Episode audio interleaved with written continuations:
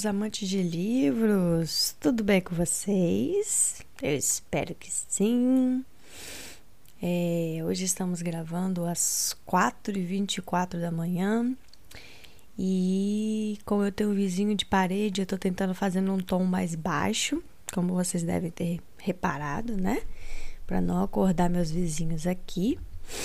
É, espero que não incomodem vocês aí nesse tom que eu vou ler. Vou tentar interpretar do mesmo jeito, mas num tom um pouco mais contido, né? Afinal de contas, são quatro horas da manhã. Ninguém merece ser acordado pelos outros, né, gente?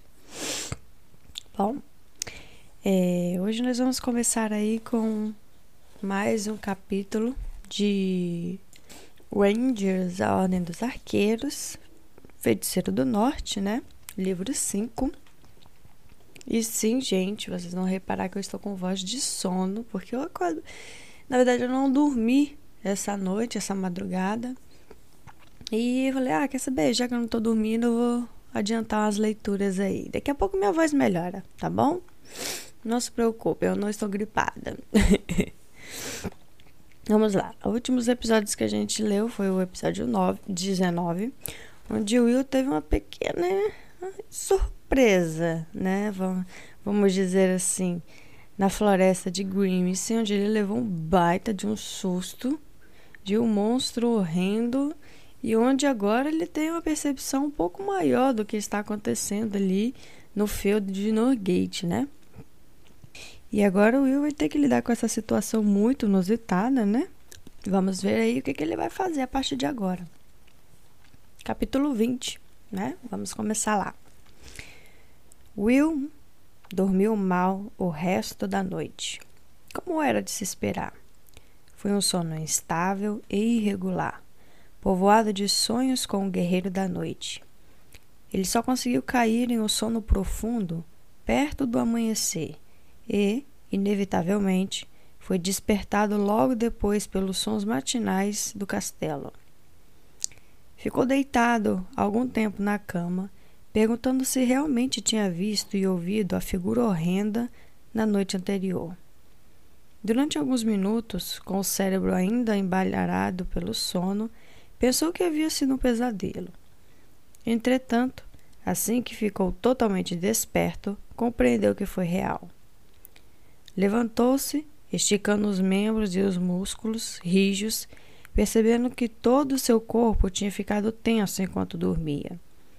A cadela com o queixo entre as patas, ventre sobre as pedras mornas perto do fogo, levantou as orelhas e abonou a cauda, cumprimentando. Hum, para você tá tudo bem, né? Disse calmamente. Você não tem ideia de como a noite de ontem foi apavorante? Will abriu a veneziana e olhou o novo dia, brilhante e ensolarado.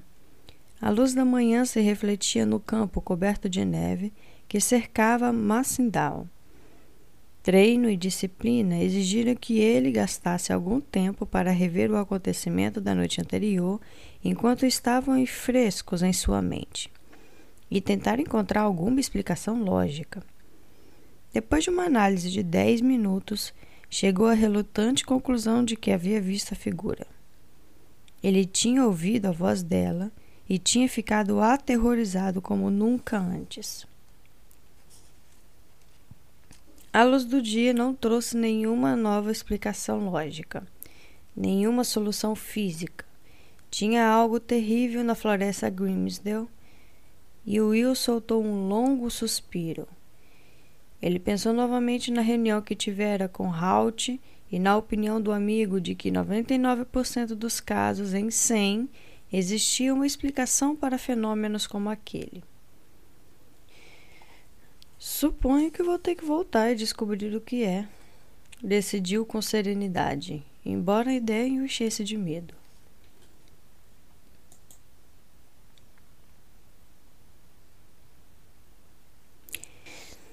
Não foi de se surpreender que estivesse com pouco apetite quando desceu para o café da manhã no salão de refeições. Mas Will conseguiu engolir uns dois pãezinhos quentes cobertos com geleia de framboesa e, no meio da segunda xícara de café, seus nervos abalados já estavam quase no lugar. Sem querer companhia, sentou-se sozinho a uma das mesas compridas no salão, mantendo-se longe dos pequenos grupos reunidos que conversavam calmamente enquanto comiam. Foi lá que o pajem o encontrou. Trovador, ele chamou com indiferença.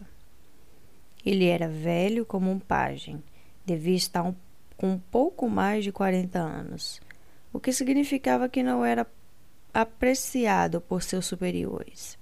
A maioria dos jovens rapazes empregados como pajens passava a ocupar posições de escudeiros ou assistentes dos mestres de ofício, os que não eram preguiçosos, truculentos ou tolos, ou as três coisas.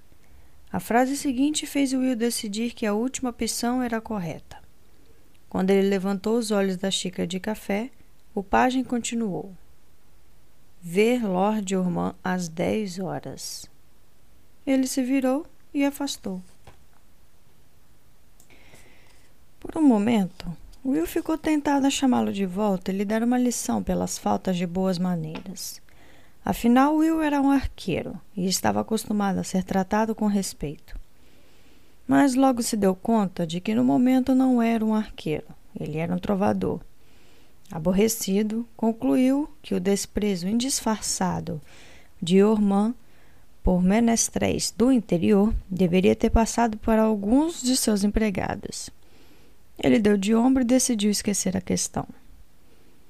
Havia um relógio de água no salão do jantar e Will viu que tinha mais de uma hora até a entrevista com Ormã.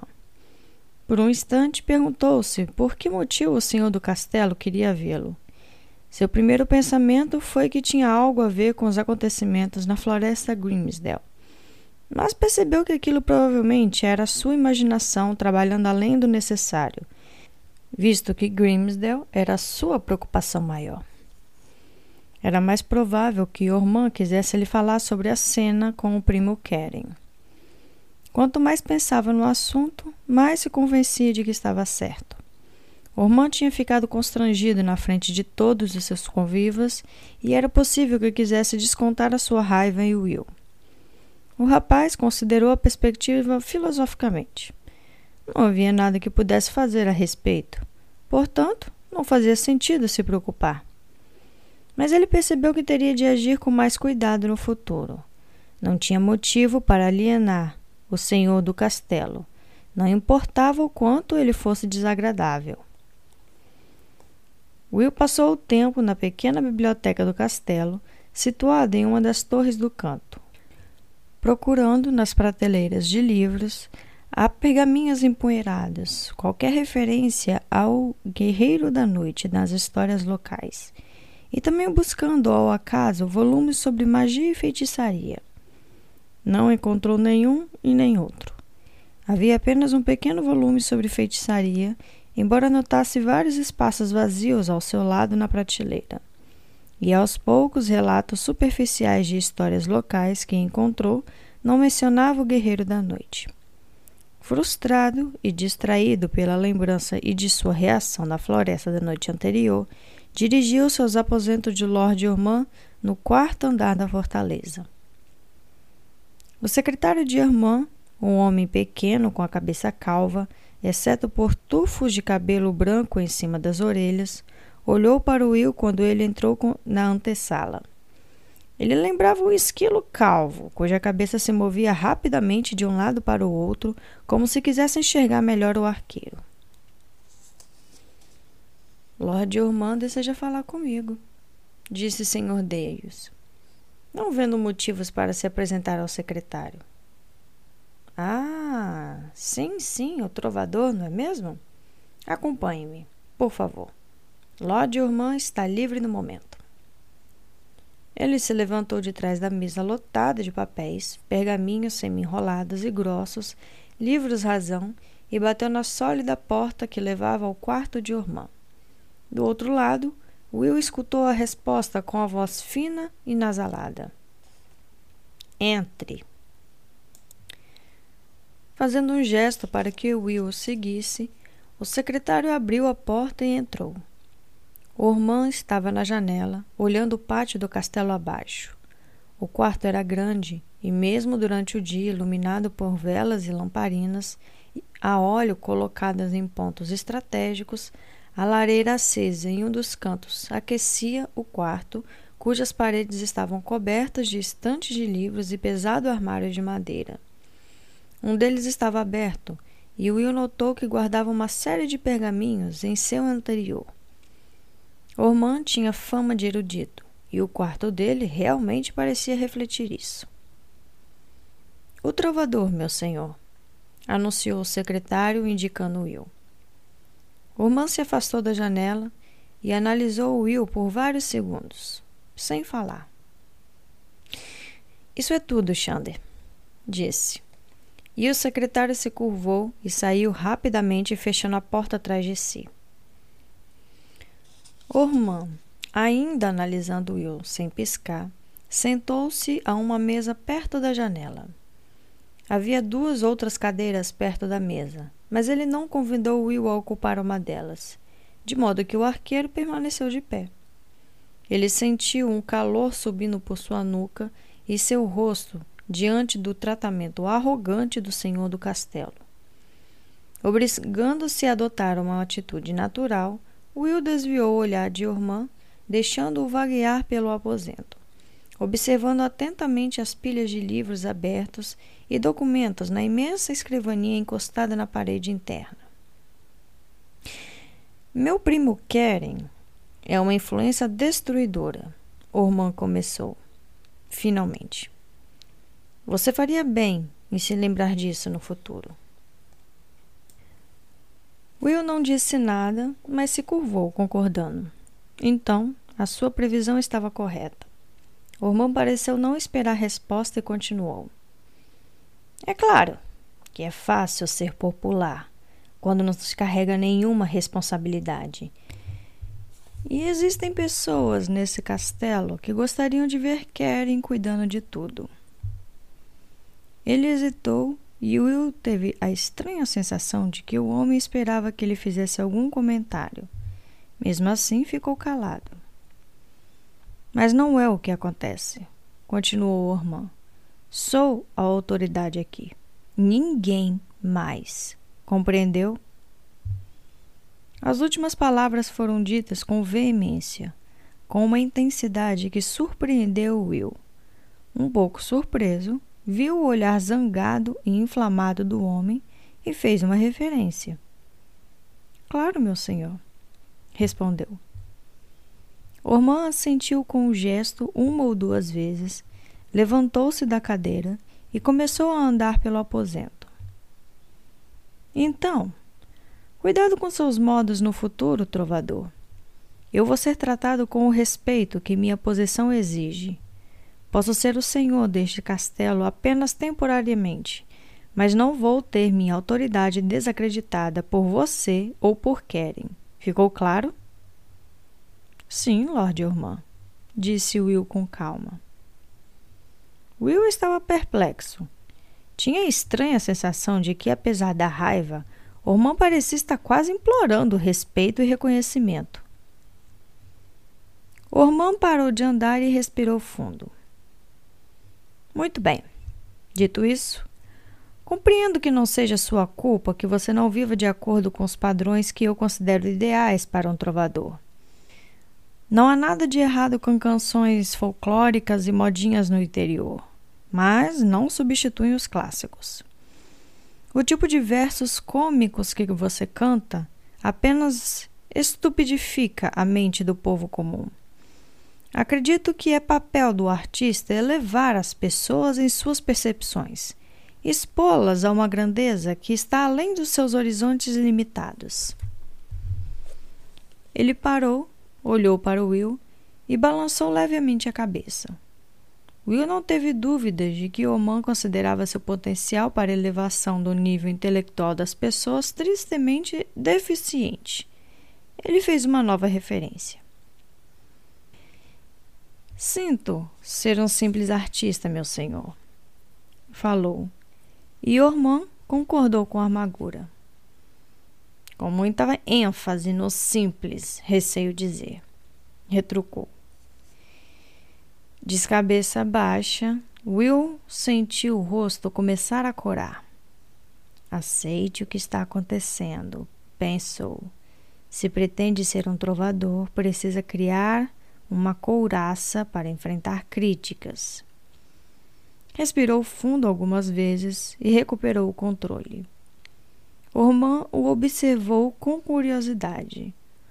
Will compreendeu que a alfinetada tinha sido intencional. O senhor do castelo queria verificar como ele iria reagir. E mesmo assim, afirmou Ormand em um reconhecimento quase ressentido. O instrumento que você toca é extraordinariamente bom.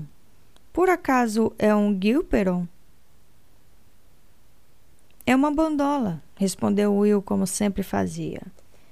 Ela tem oito cordas agrupadas em, mas não conseguiu terminar.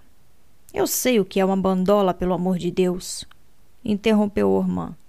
Eu estava perguntando se foi feita por Axel Gilperon, provavelmente o maior fabricante de instrumentos do reino. Imaginei que qualquer músico profissional tivesse ouvido falar dele, até você. Will percebeu que tinha sido um deslize imperdoável e tentou consertá-lo da melhor forma possível. Minhas desculpas, senhor. Não o escutei bem. O meu instrumento foi feito para mim por um artesão local no sul, mas ele é muito conhecido por copiar o estilo do mestre. Naturalmente, um pobre músico do campo como eu nunca teria condições de adquirir um genuíno Gilperon. Ele riu de modo autopreciativo, mas Ormond continuou a fitá-lo, a desconfiança evidente em seu olhar. Fez-se um silêncio desagradável, finalmente rompido por uma batida na porta. O que é? Ormão perguntou com irritação e a porta se abriu apenas o bastante para que o secretário espiasse nervosamente para dentro. Mil desculpas, Lord Ormond, disse ele. Mas Lady Gwendolen de Amarle acabou de chegar e insiste em vê-lo. Você não está vendo que eu estou ocupado? retrucou Ormand de cara feia. Xander abriu a porta um pouco mais fazendo gestos significativos para a antessala atrás dele. Ela está aqui, meu senhor, insistiu ele, falando o mais baixo possível. Ormand fez um gesto mal-humorado, percebendo que a nobre senhora que o visitava já estava na antessala. Muito bem, mande entrar, concordou. Então Olhou para Will que tinha ido para perto da porta. Você espera. Ainda não terminei meu assunto com você. Xander assentiu agradecido e saiu. Alguns segundos depois, abriu a porta e entrou, pondo-se de lado enquanto introduzia a recém-chegada. Lord Ormond, eu lhe apresento Lady Gwendolen de Amarle. Xande fez uma reverência quase até o chão enquanto a senhora entrava no aposento. Loira, alta e maravilhosa, ela usava um elegante vestido de seda verde mar e caminhava com a inconsistente dignidade e graça de uma nobre nata. Will reprimiu uma exclamação de surpresa. Lady Gwendolen de Amarle não era ninguém mais do que Alice. Fim do capítulo 20.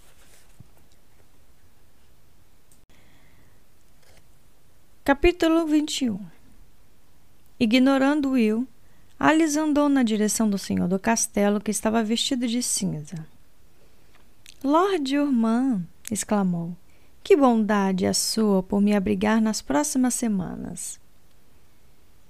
Ela estendeu a mão para Ormand com a palma para baixo não deixando nenhuma dúvida para ele sobre quem considerava ser de melhor posição. De mau humor, Ormand se curvou sobre a mão e a roçou com os lábios. Semanas, minha senhora? perguntou. Pensei que fosse alguns dias, uma semana no máximo. Mas é claro que não. Alice recuou um pouco diante da grosseria. As estradas até o castelo do meu noivo estão cobertas por grossas camadas de neve e ouvi dizer que há lobos e ursos nessa região. É impossível que eu prossiga antes que as estradas fiquem limpas. Por mais ansiosa que eu esteja para rever meu amado Lord Farrell, certamente, Lord Ormond, o senhor não vai recusar a hospitalidade prometida por seu querido e pobre pai? Ormond estava encurralado. Will pensou que era interessante como a ordem hierárquica da nobreza funcionava. Por mais amargo e mal educado que fosse, e, além disso, um assassino potencial, Ormond foi dominado pela posição superior de Alice. Claro que não, Lady Gwendolen, respondeu. Foi uma mera pergunta, nada mais. Mas Gwendolen já não lhe dava atenção e estava olhando para Will, como se ele fosse algum tipo de inseto inferior. E quem temos aqui? Indagou ela, arqueando uma sobrancelha. Um trovador, senhora, que chegou apenas há um dia. E esse trovador tem nome? Replicou com o olhar fixo no rapaz. Will hesitou. Era obrigação de Ormond apresentá-lo. Uma pessoa do povo não podia iniciar uma conversa com um nobre como Gwendolen. Enquanto assistia ao diálogo dos dois, Will ficou imensamente impressionado pela habilidade de Alice em desempenhar o papel que ela tinha assumido.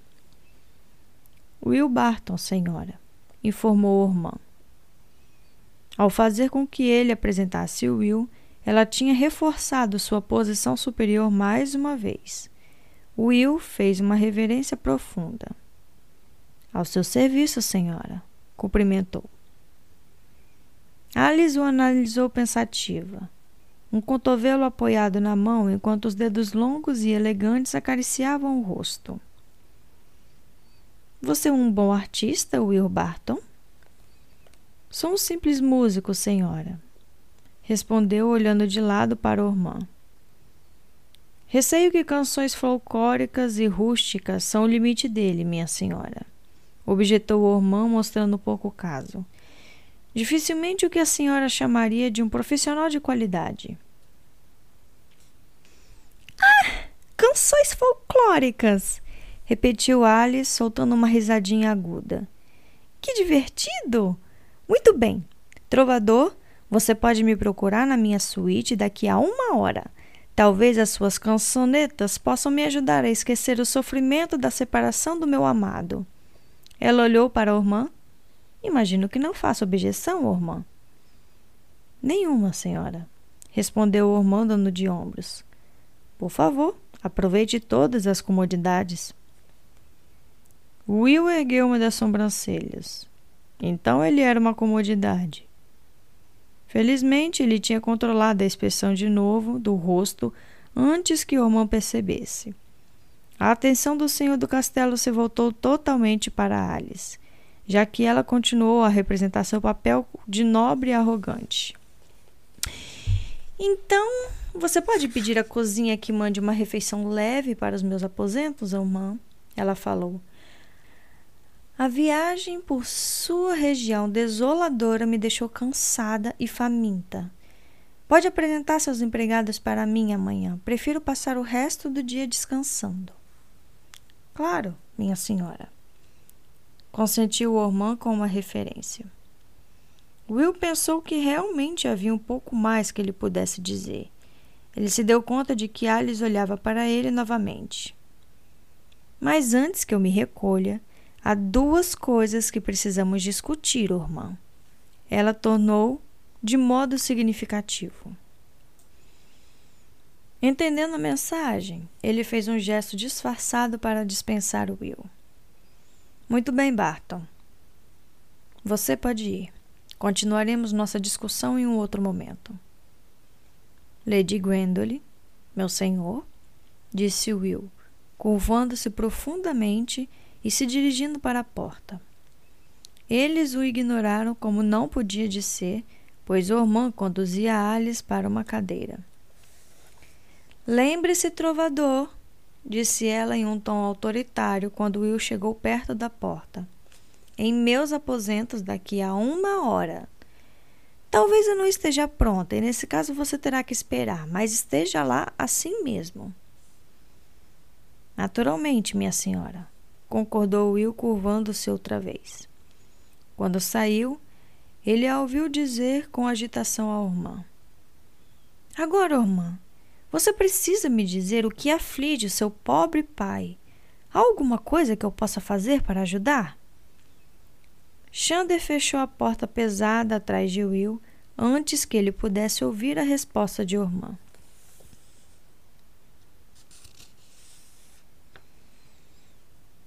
Como condizia com a posição que assumira, Alice estava viajando com uma comitiva considerável.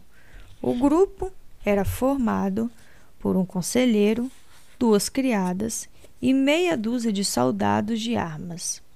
Os soldados foram acomodados no dormitório do castelo, enquanto Alice e os demais ocuparam uma grande suíte na torre da fortaleza. Will se apresentou na antessala no horário marcado. Ele não tinha certeza do que devia esperar, pois não sabia quantos integrantes do grupo estavam cientes de sua verdadeira identidade. O conselheiro o recebeu com frieza e lhe indicou uma cadeira. Lady Gwendolen mandou-o esperar, informou com arrogância. Então, trouxe seu alaúde? Perguntou, olhando para o estojo enquanto Will se sentou. Will respirou fundo, preparando-se para falar, mas resolveu desistir. Se toda a população do mundo quisesse achar que tocava um alaúde, quem era ele para contrariar? O conselheiro perdeu o interesse nele e desapareceu em outro aposento, deixando-o sozinho. Vários criados do castelo entraram e saíram, enquanto Alice o manteve esperando por pelo menos meia hora. Ele concluiu que o atraso tinha tudo a ver com manter as aparências do papel que desempenhava. Os nobres raramente davam importância a seres inferiores que poderiam deixar esperando. Mas Will achou que Alice estava exagerando. Finalmente, o conselheiro apareceu e pediu que entrasse. Lady Gwendolen está pronta para você agora. Ele avisou. Will resmungou baixinho. Um ouvinte atento poderia ter entendido as palavras. Já não era sem tempo mas o conselheiro deu a impressão de não ter ouvido nada. Will seguiu o homem até uma grande sala de estar. Alice estava parado perto da janela e manteve a máscara até o conselheiro fechar a porta pesada atrás dela.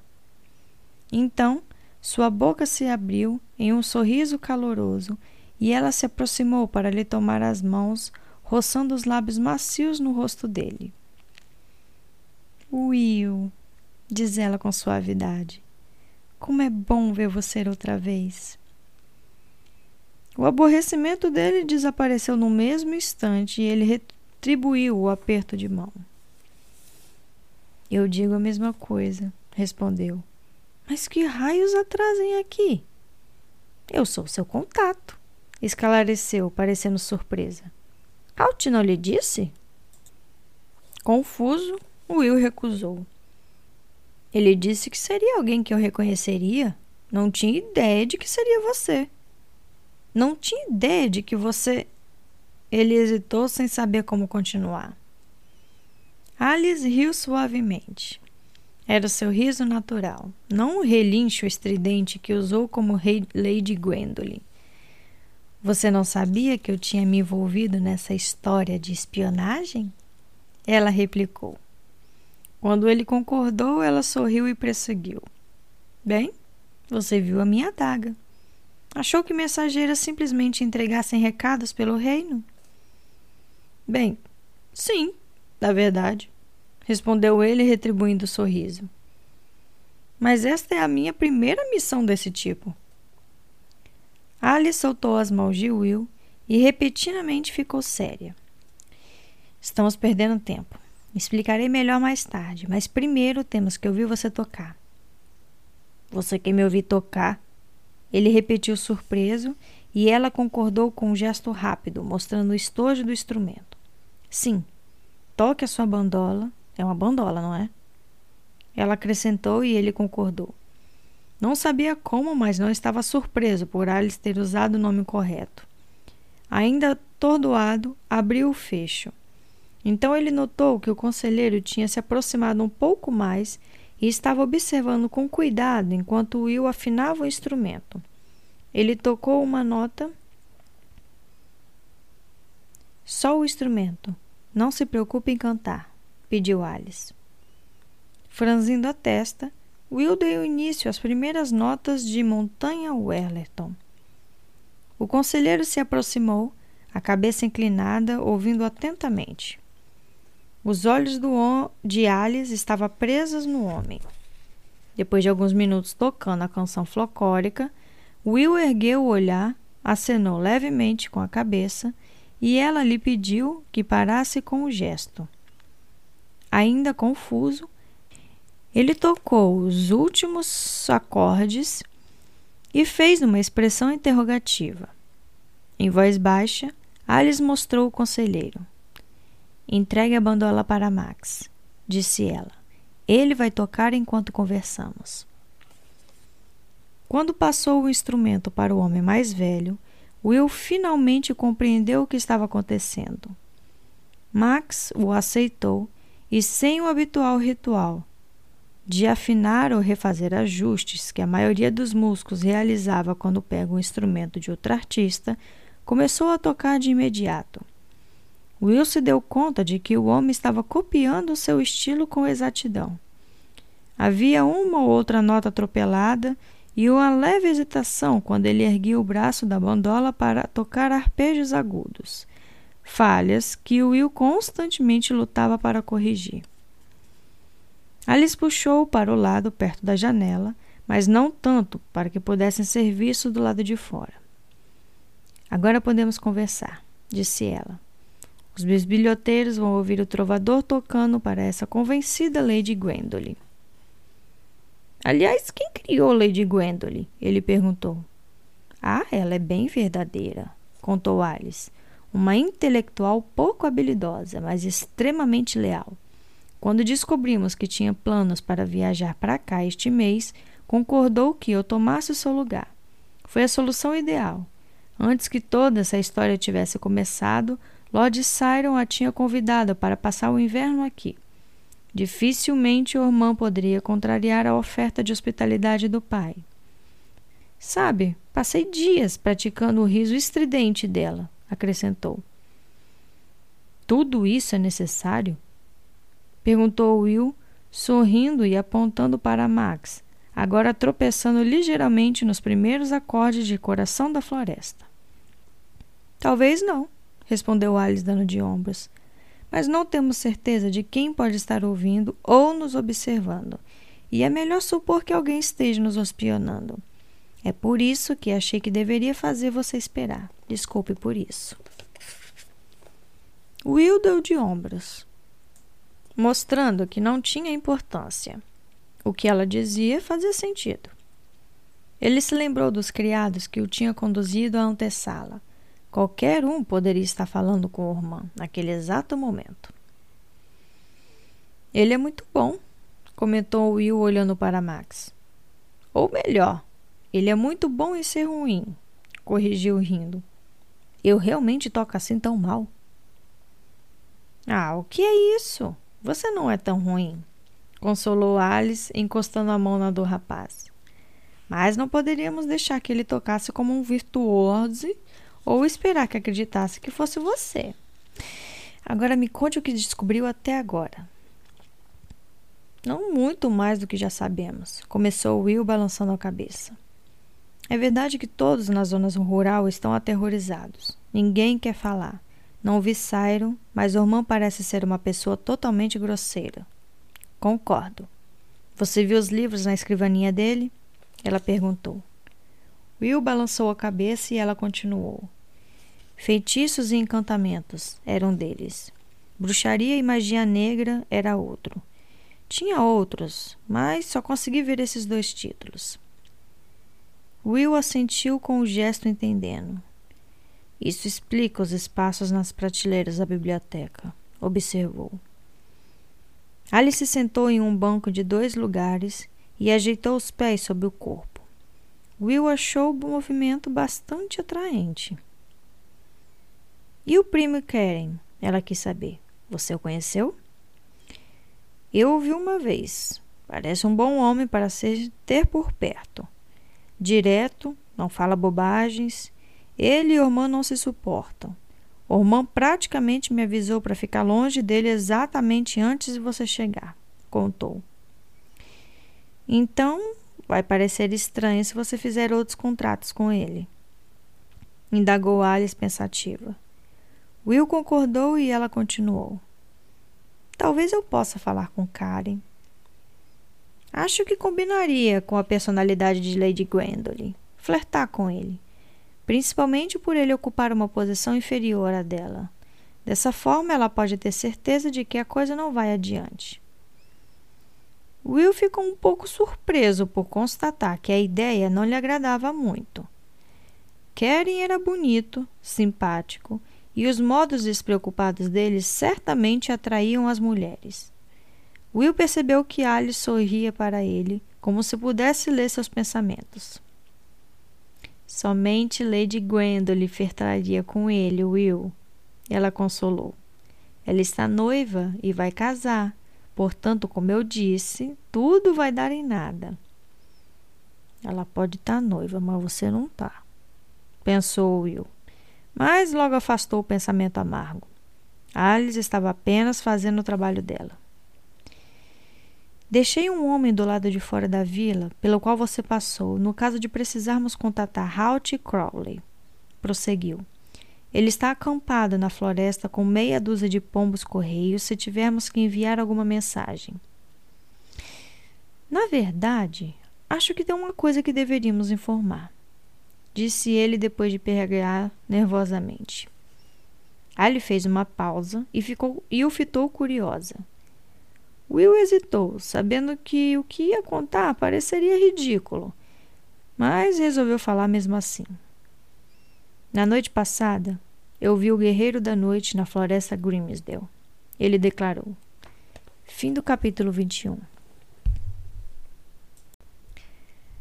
Capítulo 22 Alice escutava com atenção enquanto Will contava os acontecimentos da noite anterior. Will percebeu que Max também o ouvia atentamente. Quando chegou ao momento em que o vulto gigante surgiu de dentro da névoa, notou que o músico saltou várias notas. Ele sorriu tristemente. Não censurou o homem, pois lembrou como seu coração tinha feito praticamente o mesmo. E continuou a bater descompassado durante o tempo em que passou na floresta escura e ameaçadora. Enquanto Will relatava sua história, Alice fazia anotações ocasionais em um pequeno diário revestido de couro.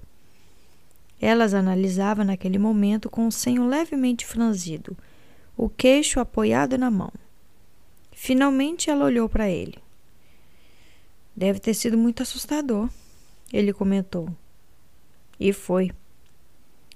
Will admitiu sem medo e sem hesitação. Eles se conheciam há muito tempo e não fazia sentido fingir que tinha sido diferente. Além disso, seu treinamento e sua índole honesta o obrigavam a apresentar um relato verdadeiro e preciso dos acontecimentos, inclusive suas reações. Alice tamborilou sobre a mesa por alguns segundos, examinou suas anotações mais uma vez e tocou os pontos rabiscados com a pena. A sua cadela começou. Vou falar nisso, qual o nome dela? Ainda não escolhi o um nome. Eu só a chamo de cadela ou de garota, ele informou. Alice continuou, pois aquele não era um ponto importante. Tudo bem. Você disse que ela rosnou quando viu as luzes se movendo. Sim. Will franziu a testa ao tentar entender o que ela, estava, o que ela pretendia. E quando você ouviu as vozes sussurradas, ela reagiu de novo? Will relembrou a cena na floresta e tentou reconstruir exatamente o que aconteceu. Sim, ele disse finalmente. Ela estava com a cabeça inclinada, do jeito que os cães fazem quando ouvem um som estranho. Então, Alice fez uma pausa e voltou às anotações. Você viu o Guerreiro da Noite e depois o ouviu falar, certo? Will confirmou. Quanto tempo se passou entre o momento em que você viu o vulto e o momento em que ele falou? Houve uma pausa? Novamente ele hesitou, obrigando-se a se lembrar. Will sabia o quanto pequenos detalhes podiam ser importantes e queria ter absoluta certeza de que estavam corretos. Houve uma pausa, sim. Teve uns 20 segundos, não menos que isso. É difícil ter certeza, eu estava morto de medo, confessou. Não censuro. Ela respondeu em um tom compreensivo. Eu teria corrido e gritado em, com toda a força dos meus pulmões muito antes de você chegar até onde chegou. Justificou-se. Então ela tocou o detalhe que estava intrigada. Você disse que a cadela pulou e rosnou quando o vulto falou. Isso mesmo. E de repente uma lembrança surgiu em sua mente, uma fração de segundo antes de Alice falar. Então não foi a visão que a perturbou? Não, respondeu Will balançando a cabeça. Ela se levantou e rosnou quando ouviu a voz mas quando o vulto apareceu, ela deitava, relaxada. Então ela reagiu aos sons e às luzes, constatou Alice. O que se espera que um cão faça quando são reais. Mas quando se tratou da figura de 12 metros de altura do guerreiro, Alice interrompeu a frase e logo completou seu pensamento. Ela não deu atenção ela não ouviu. Ou se viu, ele não a perturbou nem ameaçou. Você sabe que eu não sou especialista em fenômenos paranormais, mas sempre ouvi falar que animais sentem a presença das manifestações muito antes que os humanos. No entanto, a cadela simplesmente ficou deitada, sem fazer nada, enquanto você estava vendo um guerreiro gigantesco na névoa. Você acha que foi minha imaginação? Will perguntou. Ele sentiu uma onda de raiva ao fazer a pergunta. Era fácil para Alice, ali, sentada, em plena luz do dia, tirar essas conclusões. Ele sabia o que tinha visto. Mas ela já estava balançando a cabeça e estendeu a mão para tocar o braço dele. Sei que você ouviu. Sei que você não é do tipo histérico. Só estou dizendo que não é um espírito, mas alguma espécie de truque. E o cachorro ignorou porque sentiu que não era real. O som, as vozes, as luzes. Eram todos acontecimentos reais, físicos, mas o vulto era um tipo de truque, alguma ilusão. Houve um longo silêncio enquanto se entreolhavam. Will sabia que estava pensando a mesma coisa. Vou ter que voltar lá e descobrir, certo? Decidiu. Nós vamos ter que ir até lá e descobrir, corrigiu Alice. Ele ficou feliz com a ideia de ter companhia e por saber que ela iria usar seu raciocínio analítico na tarefa. Mas mesmo assim. Desta vez eu vou durante o dia, determinou Will e Alice sorriu para ele. Depois do que você me contou, nem mesmo cavalos selvagens conseguiriam me arrastar para aquela floresta à noite, confessou ela.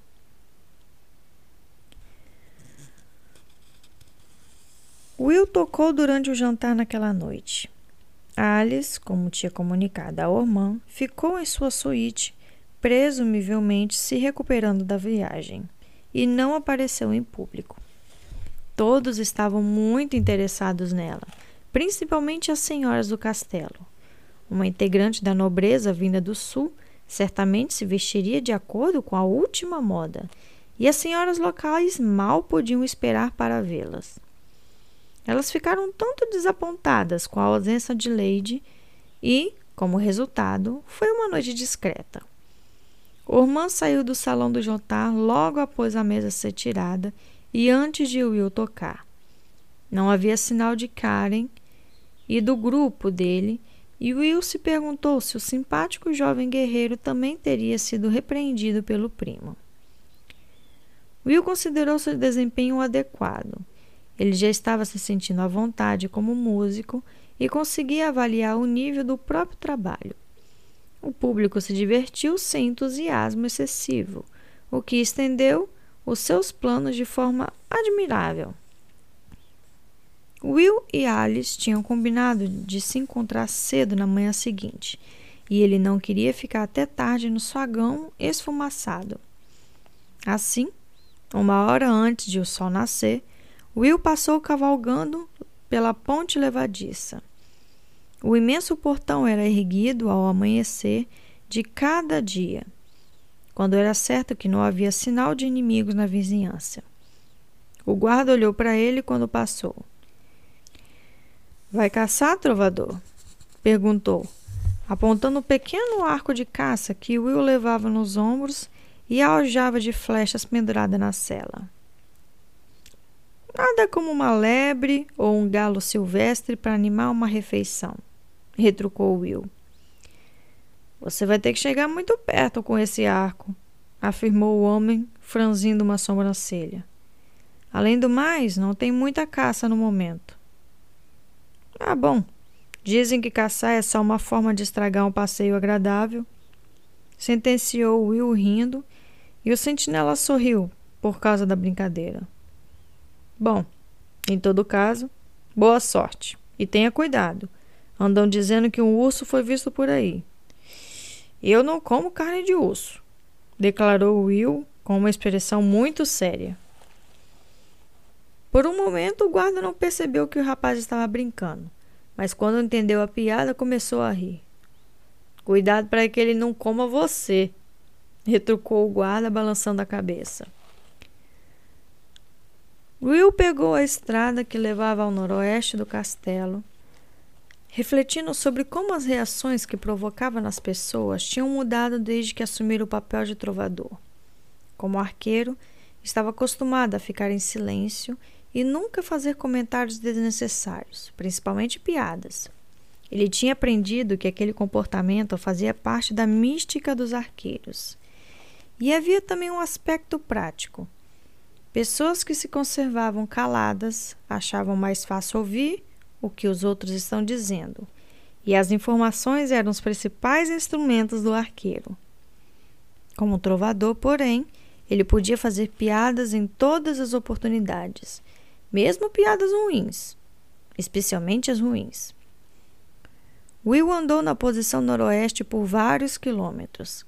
A cadela o acompanhou silenciosamente na dianteira, como sempre, olhando para trás de tempos em tempos para se certificar de que ele e o puxão estavam seguindo. O cavalinho observava a nova companheira com tolerância e boa vontade. Eles haviam planejado o um encontro nos aposentos de Alice na noite anterior, abrindo um mapa na área que ela tinha conseguido. Vou sair assim que amanhecer e vou para o leste. Ela tinha dito. Você vai para o noroeste uma hora depois. Faz uma volta nesta trilha e me encontra na beira da floresta Grimsdale. Will encontrou a trilha estreita que ela tinha indicado e fez puxão entrar nela. O dia estava nublado e o vento soprava entre os, to os topos das árvores desfolhadas mas ainda havia sinais de que teria um dia levemente ensolarado.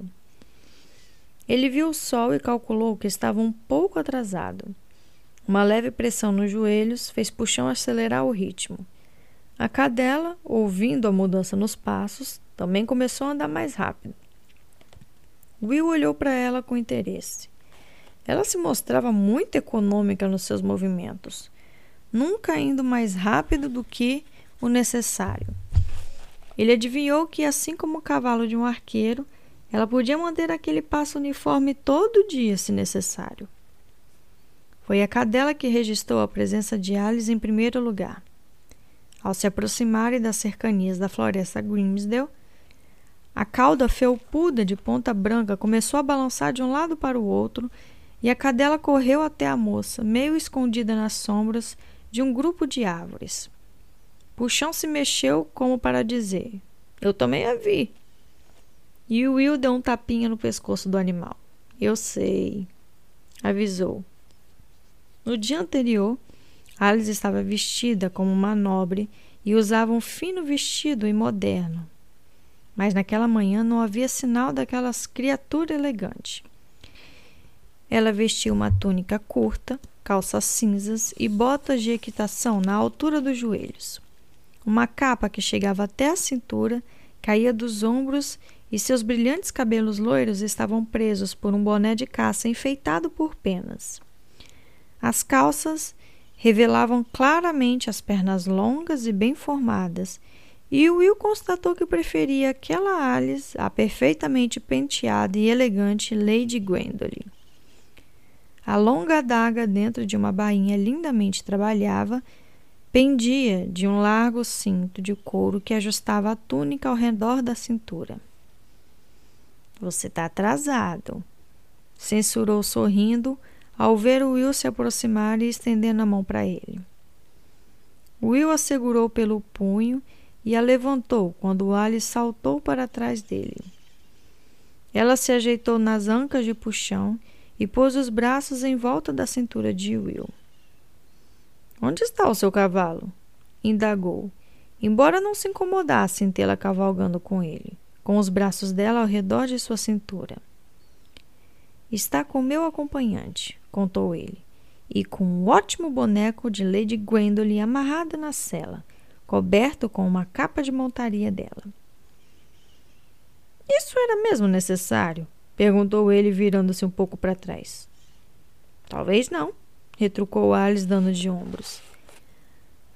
Mas, logo depois que se afastaram, dois homens de arma do castelo passaram cavalgando por onde eles estavam. Coincidência? Talvez não. Essa é Grimsdale? indagou Alice apontando para a linha escura sombria de árvores não muito longe dali. Ela mesma, confirmou Will, sentindo um aperto no estômago. Os dois cavalgaram de volta pelo lado sul, ao longo da beira da floresta, até localizarem o carvalho partido que marcava o lugar em que Will tinha entrado em Grimsdale, duas noites antes. À luz do dia, ele não sentiu necessidade de desmontar. Passaram entre as árvores, às vezes tendo que se inclinar para evitar galhos e trepadeiras que cresciam de um lado a outro da trilha, estreita, acompanhando a cadela que ia silenciosamente à frente. O treinamento de Will se reafirmou. Apesar da crescente inquietação por entrar naquele lugar hostil outra vez, ele foi capaz de reconstituir o caminho por onde já tinha passado. Onde você viu as luzes? perguntou Alice. E ele hesitou, pensando por um momento antes de apontar. Elas estavam se movendo naquela direção, afirmou. É difícil dizer a distância. Alice olhou criticamente para o emaranhado de árvores e trepadeiras em volta deles. Não poderia ser muito longe ou você nunca as teria visto através de tudo isso. Vamos acrescentou, escorregando da cela. Will também desmontou e a jovem apontou na direção que ele havia indicado. Vamos dar uma olhada lá, sugeriu ela. Com um gesto, Will mandou o puxão ficar na trilha. Ele estalou os dedos e mostrou para a cadela que deveria andar à frente deles. Deslizando facilmente por baixo de arbustos, galhos e moitas. A caminhada, porém, foi mais dura para Alice e Will, que logo teve que desembanhar a faca e abrir caminho em meio à confusão de plantas. Alice riu divertida pela maneira que a lâmina pesada cortava as duras trepadeiras, as grossas samambaias e até pequenos brotos. Essa é uma arma muito útil, disse ela enquanto Will grunhia e afastava um grosso galho para o lado. É uma arma e um instrumento, explicou ele. Então, inesperadamente, o caminho à frente estava livre. Ora, vejam só! exclamou Alice, acenando satisfeita com a cabeça. A cadela esperava os dois sentados em uma trilha inconfundivelmente feita pelo homem no meio da floresta e que corria paralelamente à trilha principal que vinham percorrendo. Fim do capítulo 22. Capítulo 23 Alice olhou os dois lados da pista estreita que tinha sido aberta entre as árvores. Você se lembra para onde as luzes estavam se movendo? Ela quis saber. Will já estava prevendo a pergunta e acenava com a cabeça. Não tenho muita certeza, mas acho que elas estavam se movendo por essa trilha. Não sou rastreadora, mas dizem que os arqueiros são. Tem algum sinal de passagens por este caminho? Will se apoiou em um joelho, analisando o chão e franziu o senho por uns instantes. Pode ser, respondeu. Na verdade, é difícil saber. Existem marcas leves aqui. Mas é o que se pode esperar de uma trilha como esta, não é mesmo? Mas é o tipo de coisa que se esperaria se alguém estivesse correndo de um lado para o outro carregando uma lanterna? Perguntou ela com um leve tom de desapontamento na voz. Will balançou a cabeça. Então, Lembrando-se de uma das primeiras lições de Halt, ele olhou para o topo das árvores acima deles. Sempre se lembre de olhar para cima, dizia seu mentor. É o lugar onde a maioria das pessoas nunca pensam em olhar. Will estreitou os olhos quando viu algo nas árvores. Algo que não devia estar lá. Alice, notando a mudança na expressão de seu rosto, também olhou para cima. O que foi? perguntou ela, dirigindo-se a uma das árvores maiores, procurando com os olhos e encontrando o apoio para os pés e mãos que iria precisar. Trepadeiras, disse ele intrigado. Eu as vi pendendo nas partes mais altas das árvores, mas quase nunca as vi crescer em ângulos retos como esses. Will era um bom escalador e, em segundos, subiu na árvore, dando a Alice a impressão de deslizar sobre o tronco aparentemente liso. Ele parou a quatro metros do chão e ela viu que ele estava examinando uma trepadeira verde que crescia ao longo de um dos galhos maiores e ia para a árvore vizinha à esquerda, formando uma alça entre as duas. É uma corda, gritou para Alice. Pintada de verde para parecer uma trepadeira, mas é uma corda, com certeza. Will acompanhou o trajeto da corda que ia de uma árvore até a outra correndo por cima da trilha que tinha descoberto. Ele acenou com a cabeça afirmativamente e voltou para o lado de Alice. Não tem necessidade de alguém subir e descer com a luz. Eles podem pendurá-las nessa corda sobre uma roldana e puxá-la para frente e para trás. Alice acariciou a cabeça da cadela com afeto. E talvez esta mocinha tenha sentido as pessoas que faziam isso. Talvez tenha sentido o cheiro delas ou as escutado. E por isso rosnou, deduziu. Aposto que, se procurássemos, iríamos encontrar outras trilhas iguais a essa e outras trepadeiras que crescem na horizontal. Mas isso não explica o guerreiro da noite, lembrou Will e Alice sorriu para ele. Talvez não. Mas se ele fosse real, por que se dar ao trabalho de criar luzes falsas? perguntou ela. É provável que tenha sido outro truque, ainda menos real do que as luzes. A julgar pela reação da cachorra. Agora me mostre exatamente onde você estava quando o viu. Alice voltou para onde o puxão esperava, na trilha principal, acompanhada por Will. Curioso, o cavalinho olhou para eles, como que se perguntasse o que tinha perdido. Will desamarrou o saco de dormir que estava atrás da cela. Alice observou com curiosidade quando ele apanhou a peça que formava o arco recurvo. Ele as juntou e colocou a corda em uma série de movimentos hábeis. Em seguida, testou a tração e encarou a amiga com uma expressão bastante satisfeita. Assim está melhor, avaliou, colocando uma flecha na corda. Se formos procurar esse maldito guerreiro da noite, prefiro estar de arco na mão. Will andou na frente até chegarem à beira do lago.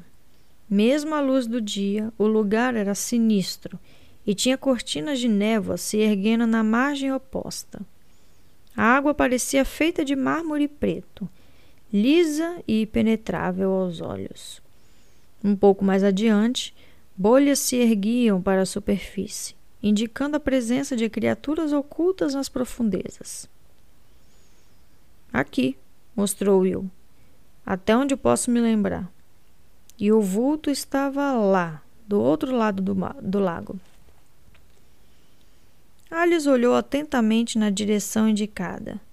Observou a beira do lago, onde a trilha adiante deles acompanhava a margem. Em um determinado ponto, ela virava para dentro de um pequeno promontório, coberto por árvores e arbustos. Vamos dar uma olhada ali, Alice sugeriu. Will a seguiu cada vez mais curioso. O que você tem em mente? Quis saber certo de que Alice tinha formado alguma espécie de teoria. Mas ela só ergueu uma das mãos para silenciá-lo. É só uma ideia, respondeu vagamente. Ela examinava o chão diante deles e ao lado da trilha com um olhar. Você é melhor do que isso do que eu. Verifique o chão em todos os pontos vazios. Will obedeceu e seus olhos treinados de rastreador percorreram o chão. Havia um leve indício de que alguém tinha estado lá antes dele. Duas vezes. Em duas noites anterior. Devo procurar alguma coisa em especial? perguntou, examinando o chão à sua volta. Alguma coisa chamuscada, respondeu ela. E logo em seguida o rapaz viu um grande trecho de grama marrom e seco, totalmente deslocado entre madeira úmida e o lago. Aqui, ele indicou. Alice se aproximou, apoiando-se em um joelho e correndo os dedos na grama seca e quebradiça, e soltou um pequeno murmúrio de satisfação. Certo, encontrei a sua grama chamuscada, informou Will. E o que isso significa? Você já viu alguma apresentação com uma lanterna mágica? Ela indagou. Quando crianças, no alojamento do Castelo Redmond, eles tinham assistido a várias apresentações de um artista com a lanterna mágica. Em uma, que as sombras de figuras cortadas com estrelas, meia-luas, bruxas e seus gatos eram projetadas na parede de uma sala com auxílio de luz e uma vela. Tenho a impressão de que o seu guerreiro da noite segue o mesmo princípio, explicou ela. Mas ele era imenso, protestou Will. E ele devia estar a uns 40 metros daqui. É preciso de uma luz muito potente para conseguir esse efeito. Exatamente, confirmou Alice e uma luz potente significaria um calor muito forte. Daí o chão chamuscado, aqui. Mas a distância, Will começou. Afinal, as apresentações que tinham visto quando crianças tinham sido feitas dentro de salas com sombras que eram exibidas e apenas alguns metros da fonte da luz. Existem formas de focar a luz de modo a transformá-la em um feixe poderoso, Will. É possível, acredita em mim. É muito caro e somente alguns artesãos podem fabricar o equipamento para isso, mas pode ser feito. Uma luz poderosa, um aparelho focalizador, uma figura recortada e pronto. O seu guerreiro gigante aparece a 30 metros de distância. Sobre o que? indagou Will. Não tem parede para projeção. Sobre a névoa, explicou Alice. É tão espessa que parece uma cortina. E veja como ela se levanta do lago aos poucos. Enquanto a neblina redemoinha e se move, ela pode dar o efeito bruxuleante e pulsante que você viu. Will viu que a argumentação de Alice fazia sentido. Ele estava disposto a aceitar que aquilo era tecnicamente possível. E se fosse verdade, estava pronto para retribuir o terror que tinha sentido na floresta duas noites antes. Alguém está tendo muito trabalho para manter visitantes à distância, sugeriu Alice pensativa. Quem seria? A raiva estava crescendo dentro de Will, justamente com uma sensação de alívio por ver que poderia existir uma explicação lógica para tudo aquilo e que uma pessoa viva era responsável pelo fenômeno. Naquele momento, não queria nada além de fazer essa pessoa prestar conta de seus atos. Vamos encontrá-lo e perguntar a ele, replicou Will com a expressão sombria. Mas Alice estava olhando para o sol e balançava a cabeça. Não temos mais tempo, justificou. Meu acompanhante vai voltar em alguns minutos para me buscar.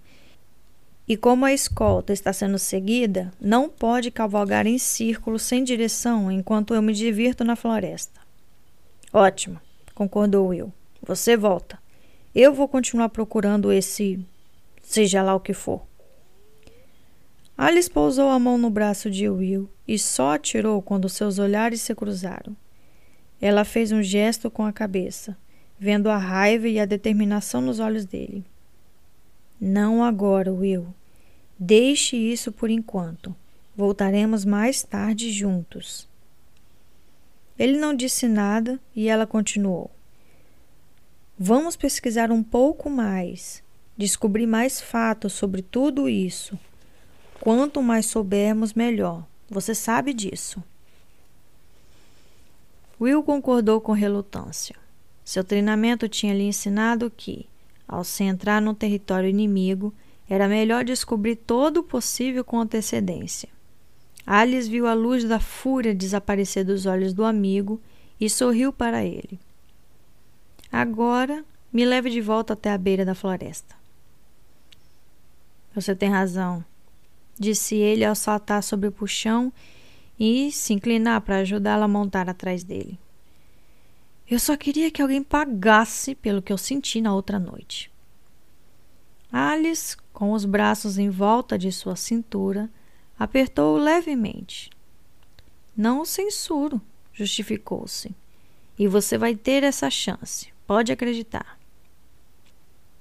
Alice ficou calada por alguns momentos enquanto cavalgavam pela floresta, abaixando-se de tempos em tempos para evitar as trepadeiras compridas e os galhos que obstruíam a trilha. Então ela falou de novo. Sabe, talvez fosse bom mandarmos um relatório para Halt e Crowley, contando o que descobrimos até agora. Eles podem ter alguma ideia sobre tudo isso. Vou mandá-lo por um pombo correio. Will sabia que os pombos correios eram treinados pelo serviço diplomático para retornar ao seu local de origem.